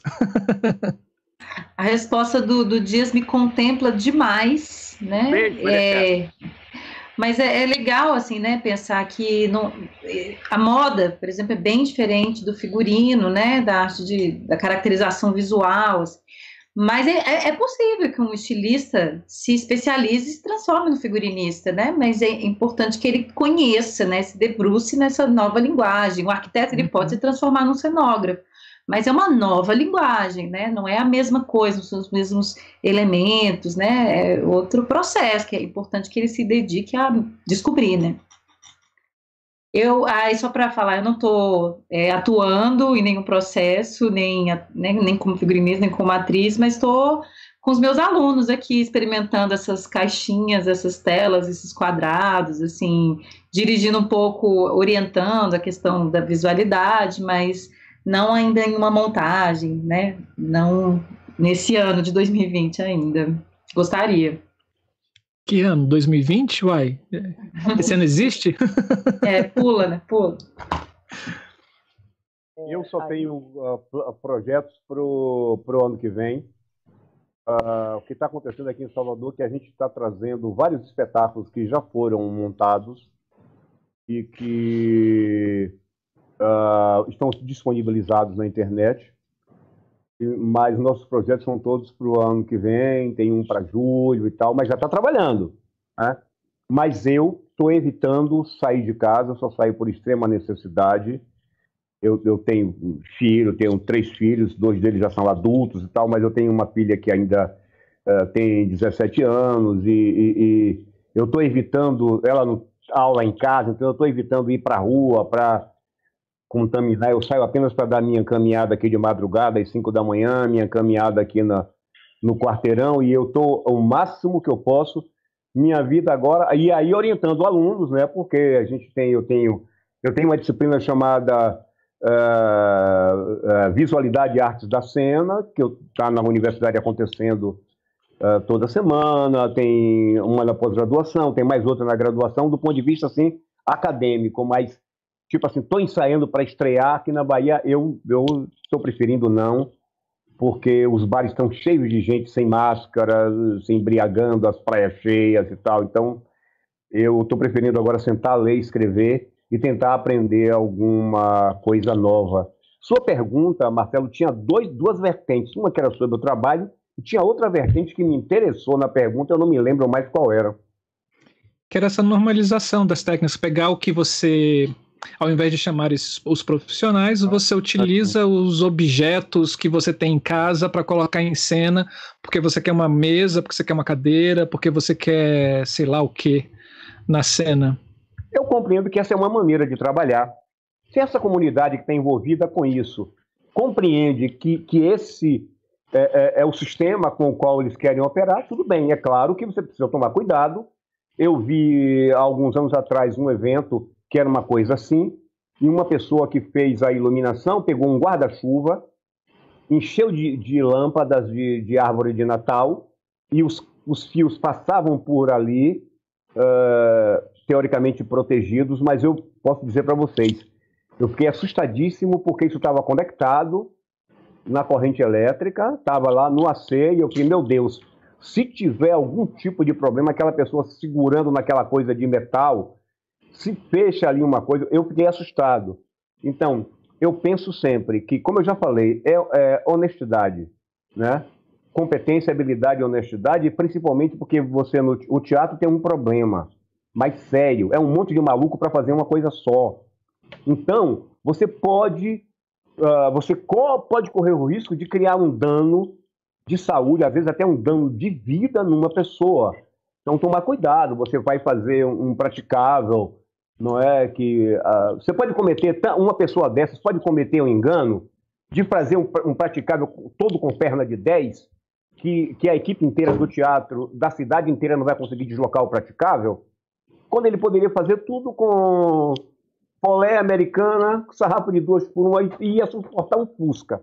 Como ele não sabe, ele pode gastar muito dinheiro, fazer uma coisa que não é praticável para se trabalhar. Então, essas coisas, a, gente é como os gregos, o, o grego, gente, eu falando de grego, tá, tá bom? Cinco mil anos atrás, os gregos tinham uma palavra, a palavra deles era praxis. O que era praxis para o grego era uma atividade desempenhada por pessoas livres.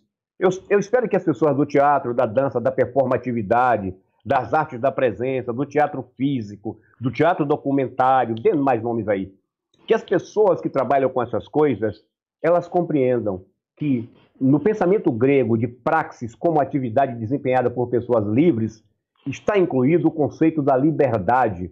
Eu tenho liberdade de avaliar o que eu estou fazendo. Então, se você tiver liberdade para avaliar, se você tiver conhecimento, se você faz uma perna, de, um praticável com perna de 10 e, e, você não consegue deslocar ele no palco, tem alguma coisa errada. Então, é isso. quanto mais você se familiariza com qualquer que seja a profissão, você vai ter capacidade de avaliar aquilo que você está fazendo de modo honesto. Então, a ideia nossa, a minha pelo menos, não é bloquear uma pessoa que está cheia de energia para fazer. Que maravilha! Venha, eu quero mais gente fazendo teatro. Venha, venha. Agora, Eu acho né, pense nos outros. que, é, só, só dando continuidade que o Tudela está falando, é, eu fui convidado em 2019, início de 2019, para fazer um longa. Que a primeira coisa que me disseram, não, não temos dinheiro, estamos sem apoio financeiro, sem, enfim, vamos fazer com pouco recurso. Eu não, não quis nem saber quanto é que era, que tinha. Bom, ah, durante, eu fiz toda a direção de arte, cenografia e figurino. Assinei as três coisas. Chamei um aluno, o Mário, eu acho que foi até teu colega de turma. O Mário, Mário, lembro? isso. Chamei o Mário.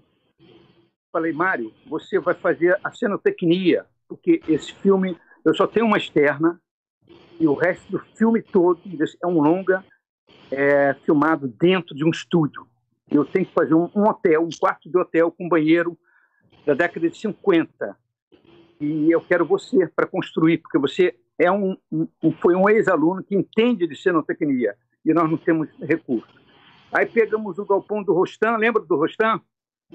Um- Lembro, claro. Tinha um, tinha Claro. um galpão no Jacaré e lá Uhum. construíamos esse cenário, essa cenografia toda. Tinha banheiro, jorrava água, chovia na, nas, pela janela, tinha um leão piscando, enfim, era uma cenografia fantástica. Conclusão: o filme todo, nós gastamos 350 mil para fazer todo o filme, todo, pagar elenco, montagem, edição, sonorização, e ninguém acreditava. E esse filme nós ganhamos, eh, fomos indicados melhor eh, melhor filme estrangeiro no Festival eh, Internacional de Madrid. Eu fui indicado melhor cenografia, depois fomos indicados melhor direção, melhor trilha sonora e melhor filme estrangeiro. Acabou ganhando melhor trilha sonora. Depois em Milão também fo- fomos indicados melhor filme estrangeiro. Quer dizer, quando é quando a gente quer, a gente faz acontecer, entendeu? Não precisa esse trabalho que eu estou fazendo com o Dedé André Matos também, a gente está fazendo sem recurso nenhum, tudo ensaio virtual, cada um na sua casa. Eu na minha casa, o Dedé na casa dele, lá, lá em, em- em Minas, Juiz de Fora, que ele está em Juiz de Fora, o diretor Ricardo no Rio. Enfim, estamos ensaiando virtualmente. O outro espetáculo que eu estou fazendo, que é de um autor português, né? o, o Arthur Mãe, a gente está ensaiando também em casa, com dois atores, cada um na sua casa, e vamos estrear no Teatro Leblon. Enfim, dentro das nossas possibilidades. O que a gente não pode é parar. A gente tem que se, se reinventar. A gente tem que fazer, utilizar o que? A tecnologia. Uhum. Claro. Parar, não vamos parar. Estamos esperando e regressaremos. E vamos a tempo ao tempo. Ok, não, não vai ter casa cheia. Vamos sublocar os quer dizer, é, distribuir esses locais para a plateia, reduzir o número de, na plateia, reduzir em termos de produção, de custo, fazer dentro das nossas possibilidades. O que a gente não pode é parar. Respeitando toda essa coisa da saúde pública, entendeu? É, é, mas, e cada um ensaiando dentro das suas possibilidades em casa. Mas tem o figurinista, tem o iluminador, tem o cenógrafo, tem o diretor, tem o contra-rec, tem todo mundo. Todo mundo está trabalhando virtualmente. E estamos fazendo. Estão tentando nos e vamos matar, fazer o né? virtualmente também. É. Olha que coisa incrível. Sim. Colegas e pessoas presentes, eu só tenho mais uma coisa para dizer que não precisa ser agora, eu vou guardar para ser a última coisa que eu vou dizer. Então, ah, eu quero dizer que eu estou aqui e, e ansioso por vocês. Acho que é a Sim. Cíntia. Tchau. Ansioso? É O microfone dela tá abaixo, não sei. Né? Vamos lá, Cíntia Carla. Fale. Não, porque a Cíntia, a Cíntia é uma lady, né? Assim, ela não altera a voz nem para brigar com a gente. Ela, quando ela olha para mim, só fala assim: Marcelo Augusto. Nossa. Não, eu só queria falar assim, toda essa história de ah, com, é, com relação aos figurinistas, aos cenógrafos, é, me lembrou de muitos trabalhos. A Camila também falou antes da questão financeira, né, da nossa realidade financeira, muitas vezes difícil, né? E eu queria reforçar que às vezes é muito mais interessante, inclusive economicamente, você contratar um profissional, porque o que você vai gastar com ele e com o material, por exemplo, pode ser muito menos do que você gastaria sem essa pessoa te guiando e te conduzindo dentro desses processos. Então é muito comum que um profissional da área consiga efetuar esse projeto com um custo muito menor, né? E com uma consistência é, na visualidade, na, na, estrutura do projeto como um todo final muito mais consistente. Então, às vezes eu digo assim, ah, não, não, a gente não tem dinheiro. Eu digo quanto dinheiro é, de quanto dinheiro nós estamos falando, né? Qual é a possibilidade que eu tenho de, com esse dinheiro, resolver essas questões, resolver os problemas que estão sendo colocados, né? E aí, muitas vezes, a pessoa não tinha essa noção, não tinha a noção, como o Dias falou, que era possível fazer com tão pouco, né? Mas um profissional consegue fazer né, esse dinheiro suado render bastante. E, ao mesmo tempo, também queria falar que o Brasil, né, o local onde a gente vive, né, tem realidades muito diferentes, né? E, e, e não dá também para a gente colocar essa questão de, ah, sem tal, tal pessoa, ou sem um ator, ou sem. Estou colocando todo mundo no mesmo barco, porque é isso. Para o barco continuar andando, a gente tem que fazer todo tipo de coisa. Então, muitas vezes é uma questão, eu estou falando isso porque tenho amigos que nessa pandemia estão passando por dificuldades reais, né? Artistas passando por dificuldades reais, né? Dificuldades financeiras que envolvem questões muito amplas, né? De, de vivência mesmo, de, de, de como conseguir existir nesse momento. Né? Uhum. Então, o Brasil ele vive realmente realidades diferentes. Então, a gente tem que Você colocar tudo isso. Circenses, hein? Sim, muitas, muitas, muitas dificuldades. Então, é isso. Eu não consigo, eu, eu consigo perceber essas múltiplas possibilidades de sobrevivência do, do processo cênico. Né? E falando um pouquinho dessa questão de como a gente está se virando, na verdade, é, como eu estou aqui em Portugal agora, a gente ainda está conseguindo apresentar, né? espetáculos, mas agora já vamos voltar para o módulo rua, né? Apresentações de rua, onde você está apresentando, em vez de estar num local público, tá, a gente vai fazer um projeto da Câmara Municipal, onde a gente vai apresentar em espaços. Eles escolheram espaços onde é, tem prédios circulando uma praça, quase em 360. E a gente vai Uau. apresentar no centro como se fosse uma arena. Né? Então, assim, é, isso é, são tentativas desesperadas de não é. deixar nenhum desses processos claro. morrer. Brilhante, é isso aí.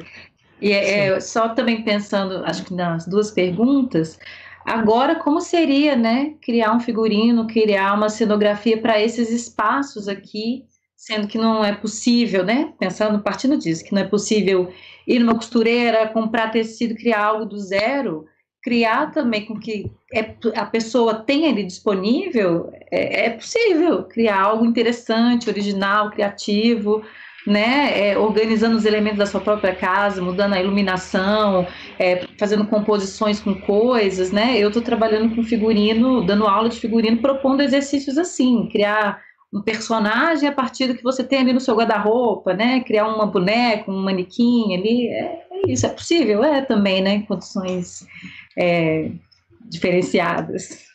Mas esse será um tema para um próximo debate que já está na nossa lista para dizer: será que esse movimento que está acontecendo é teatro? Né? Esse teatro virtual, essas apresentações virtuais são ou é teatro? Mas isso é um debate que a gente vai fazer no ano que vem, já está na nossa lista, a gente vai trazer pessoas que já estão estudando sobre isso, já estão dialogando profundamente sobre isso. O pior, gente, é, que quem, o pior é que quem está estudando teatro também está estudando isso. Sim. Né? Porque não tem jeito, né? Teatro é coisa para se ver. Então, se está se vendo através da, da mídia, aí está se vendo. Então. Né? essa, essa foi, foi uma grande é, pergunta que surgiu né, num desses debates de, de projetos né, de incentivos, principalmente que o SESC estava fazendo, de pessoas apresentarem coisas dentro de casa. Né? E será que isso é pode ser chamado de teatro? Não, mas aí é uma, uma outra história e é isso é para um outro debate Legal. com muito muito bacana no ano que vem, porque o nosso ano já está acabando. Espero que ele vá e vá embora mesmo, né? Assim, e leve tudo junto, né? Mas a gente tá já está com, ele, com, com esse com essa coisa na ponta da agulha também. Gente, o que é bom passa muito rápido, muito rápido mesmo, assim, e eu estou simplesmente encantado, assim. No chat aqui com a gente, assim, porque eu fico, o Wallace fica fazendo parte ali da transmissão para o YouTube e eu fico acompanhando aqui o chat, assim, as pessoas é, elogiando o bate-papo enriquecedor e tudo mais. Maria Carmen tá mandando um beijo para Cíntia, né? E Dias, né? Assim, espera é, a Maria Carmen espera vê-lo novamente também, vê-lo em breve. Ah, bom, assim, são Pedro Benevides, muito bom o papo. Preciso, é, ele fala que precisa deixar o, o, canal naquele horário, mas saudades de dia, Cintia, dela. Parabéns aos realizadores, satisfeito em, ouvir, é, em te ouvir, Camila. E aí vai, assim, o Luiz Guilherme falando que encontro fenomenal, muito obrigado a todos. Noite de muito aprendizado, grandes e inesquecíveis lições, né? Assim vai, assim. É, e, e com certeza eu bebo muito da dessas falas deles, né? Assim como o Ivo aqui também falando assim, só mestres em uma grande aula, obrigado a todos. E a Cláudia Simão, a Salomão fala maravilha de encontro. Esse é o nosso, esse é o nosso intuito, né? Fazer com que a gente possa trocar ideias e, e conhecer pessoas, né? Assim, para quem não conhecia Cíntia, para quem não conhecia Camila, para quem não conhecia Tudela, para quem não conhecia José Dias, é, esse canal é uma oportunidade desse aprendizado, dessas trocas e, e, desse. Eu não sei se existe essa palavra, mas desse maravilhamento, né? Assim, da gente ficar maravilhado né, com essas discussões de, das nossas práticas, que nesse exato momento estamos distantes né, delas. É uma forma de aquecer o coração, aquecer a alma, seguir em frente, não nos deixar morrer, né? É, e não e não parar de fazer, porque tudo está levando para que a gente morra, morra as profissões, morram os artistas, né? Morram a nossa arte, morram as nossas é, as, as, nossas ideias e os nossos ideais, né? E acho que a gente encontrou um meio, né, de, de manter isso vivo aqui e, e ter vocês aqui com a gente assim, é não tenho palavras, assim, é, é incalculável, assim, quem, quem me dera um dia, assim, ter pensado que eu iria reunir Tudela e José Dias, dois grandes nomes, para bater papo num computador, né, de assuntos tão legais. Quem me dera pensar um dia que Cíntia Carla, uma amiga incrível, uma profissional incrível, lá depois de é, depois né, do, do, do, Oceano Atlântico tá podendo conversar com a gente e Camila, né, que a gente perdeu esses, é, esse contato, né, de muito tempo e alguém me passa um nome e fala assim, tem a Camila Morena, ela é lá do Galpão, Cine Horto, chama que é uma profissional competentíssima. E quando eu ligo, eu falo assim, Camila, sou eu, Marcelo, aqui do ela, Marcelo, sou eu, Camila, eu te conheço, né? Assim, para mim era uma satisfação muito grande tê-los aqui, beber muito da água de vocês, beber muito do conhecimento de vocês. Eu só tenho a agradecer do fundo do coração, do fundo do coração mesmo. Muito, muito obrigado. Eu compartilho das, das falas do Marcelo, eu acho que já me contempla de, de grande tamanho, porque dá, tem, uma, tem uma leveza e uma, e uma poesia já na fala que o Marcelo pôs. Muito obrigado por vocês estarem aqui conosco. A gente vai deixar aberto para que vocês também possam fazer as suas falas. Bom, eu só tenho a agradecer a você, Wallace, ao Marcelo, pelo convite de estar aqui a Cíntia, né, Cíntia Carla, maravilhosa, é, com a Camila Morena, é, Morena, né? Da luz ainda. da luz, Morena da Luz também, está trabalhando aí em BH, uh, e meu amigo aí, Tudela, que teve um livro maravilhoso sobre iluminação e ganhou um prêmio da Campus e, e eu escrevi o prefácio desse livro, com muita honra. Então, é um prazer estar aqui com vocês todos reunidos e, enfim, adorei, amei e que vocês continuem assim esse trabalho né, de congraçamento, de união. Eu acho que é, é, é um momento, para mim foi um momento de emoção, muito de, de emoção, mas é um, um momento de congraçamento mesmo, de fortalecimento da nossa área. Sim. É, é um único jeito é, atravessar o Atlântico para pegar a Cíntia lá, está em, Lisboa, né? E está aqui com a gente, compartilhando desse momento. Então, eu que agradeço a você, Wallace e Marcelo, terem conseguido juntar a gente, né? Juntar a Camila, a Cíntia, o dela. Enfim, obrigado a vocês. Obrigado mesmo. E ao público que ficou nos ouvindo aqui também. Obrigado. Até a próxima. Gente, muito obrigada também pelo, pelo convite. Que prazer conhecê-los, Zé Dias e Tudela, quase que é, pessoalmente, né? Espero encontrá-los um dia presencialmente para a gente se abraçar, enfim. É bom revê-los, Marcelo, Cíntia, Wallace, prazer conhecer você. Espero que a gente possa fazer mais vezes. Eu estava bem apreensiva, assim, mas acabo esse encontro muito agradecida, assim, é que bom que a gente pode fazer isso nesse momento, né? Revigora. Gratidão. E obrigada, Letícia, também, Andrade, que fez essa ponte, né? Sim. Ditado, muito legal. Valeu, gente. Sigamos. Bom, só vou realmente agradecer a todo mundo. Eu acho que esses encontros são muito revitalizantes mesmo. Tava com saudade na hora que o Marcelo falou a primeira vez. Eu digo, eu topo, Marcelo, porque. eu tô, eu tô, tô vivendo esse momento que eu preciso muito desses diálogos, porque é isso, é uma área que é muito abandonada muitas vezes, né? E eu acho que quanto mais a gente se coloca e se firma e acredita nesses processos como processos de construção necessários dentro da, da, das artes cênicas, né? a gente vai construir cada vez mais pontes, né? Porque é justamente uh, o porquê do nome desse, desse, desse, de, de, desse processo hoje é justamente isso, né? É, se existe essa pergunta é porque tem alguma coisa aí, né? Esse diálogo tem que ser feito de outras formas, de outras possibilidades. Esse diálogo tem que ser entendido melhor por quem está participando dele. Então, eu só queria agradecer, porque eu acho que hoje foi justamente isso, né? Muita gente pensando junto e chegando a, a, a objetivos e a, e uma força muito grande que eu acho que é justamente o que faz a gente seguir em frente. Então, obrigada, Eduardo, Camila que realmente eu fiquei assim, cara, conheço. Na hora que eu vi o nome, que eu liguei o nome à pessoa, foi muito engraçado mesmo, né?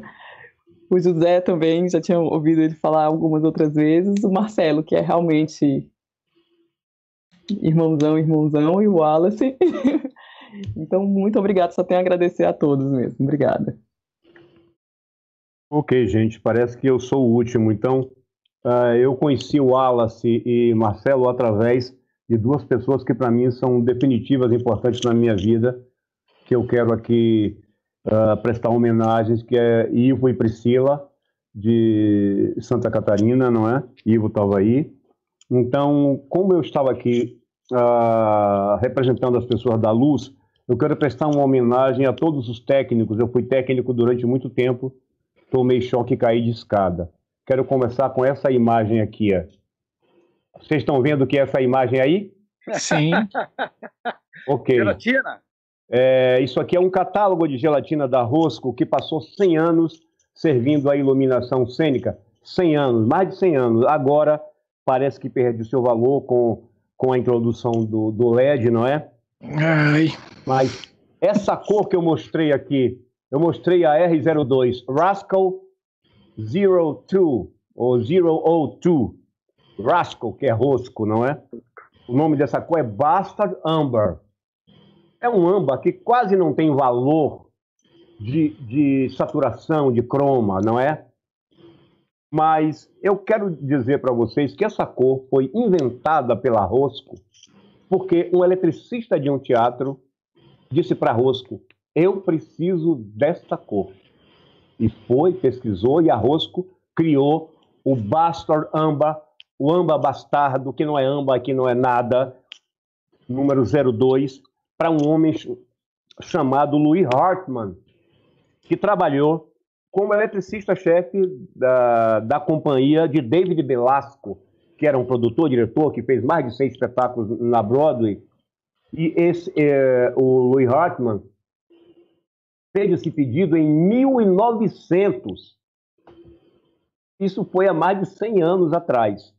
Né? Ele é o eletricista-chefe da casa e ele lançou um livro, que é uma, um manual de operação da mesa lá do teatro onde ele trabalhava. E no, no, prefácio do livro, David Belasco, que é uma pessoa responsável por mais de 100 espetáculos na Broadway, foi, uh, chamaram para ele escrever no prefácio do livro alguma coisa sobre o sujeito. Eu vou, eu vou traduzir aqui de modo grosseiro, mas para vocês entenderem, ele descreveu o Luiz. Seu Luiz, da técnica, ele disse, lembra de seu Luiz uh, Dias, lá da Unirio? Seu, ele disse, Louis Hartmann é um artista que pinta com raios de luz e com banhos difusos em lugar de pigmentos e pincéis. Uau! Isso foi em 1930, a primeira vez que alguém relacionou luz e pintura. Então, uh, pintando com luz, pintar com luz, é uma coisa que está ligada primeiro ao trabalho de Hartmann. E, nesse mesmo ano, curiosamente, esse pensamento estava tão crescente que já no cinema um homem lançou um livro que tem esse nome aqui. Estão lendo o nome do livro? Ah. Painting with Light. Pintando com luz. Então, pintar com luz não, não foi invenção da pós-modernidade. Quem inventou o termo e usou pela primeira vez foi John Altman, trabalhando no cinema nos Estados Unidos e na Argentina. Então, o nosso trabalho é esse: é inventar coisas novas e sentir um cheiro da história. Parabéns aos técnicos de iluminação. Obrigado a todos vocês. Uau! é assim, encerramos mais um da Ideia Luz Debate. Muito obrigado a vocês que estavam presentes com a gente desde o início, vocês que chegaram agora, vocês que estão ouvindo, que estão assistindo no gravado, para vocês que estão aqui, saiba que esse vídeo vai ficar gravado, vai ficar disponível no nosso canal. Quem não conhece o canal da Ideia Luz, fica um convite para acessar esse canal no YouTube. É só você colocar lá na página do YouTube da Ideia Luz. Você vai ver todos os vídeos que a gente tem sobre criação, sobre pesquisa, entrevistas que fizemos com pesquisadores e pesquisadoras, iluminadores e iluminadoras da França e esses debates. Né? Esse é o nosso terceiro debate, tem outros dois debates maravilhosos lá dentro e todos eles repletos de muito boa conversa e muito bom conteúdo. Né? Vamos mostrar para o YouTube que é preciso investir em canais que disseminam conteúdos importantes, né? seja ele para qual for. Né? Bom, é... Toda terça-feira temos da Ideia Luz Criação, toda terça-feira às 19 horas e amanhã não será diferente. Fica o convite para vocês. Amanhã teremos é, mais um convidado nosso, é, diretamente de Pernambuco, não é Wallace? O Wallace está Wallace tá com... É, meu microfone está com um probleminha aqui, mas eu vou tentar, sim, sim. Vou tentar seguir. Amanhã a gente tem o Cleison Ramos, lá de Recife que é um parceirão e vai bater um papo com a gente aqui sobre um projeto que é uma intervenção artística que é o Estésia. Então fiquem ligados e acompanhem mais o, o canal. Acione o sininho para que quando o vídeo começar ou a gente tiver novidade, vocês recebam por aí, tá bom?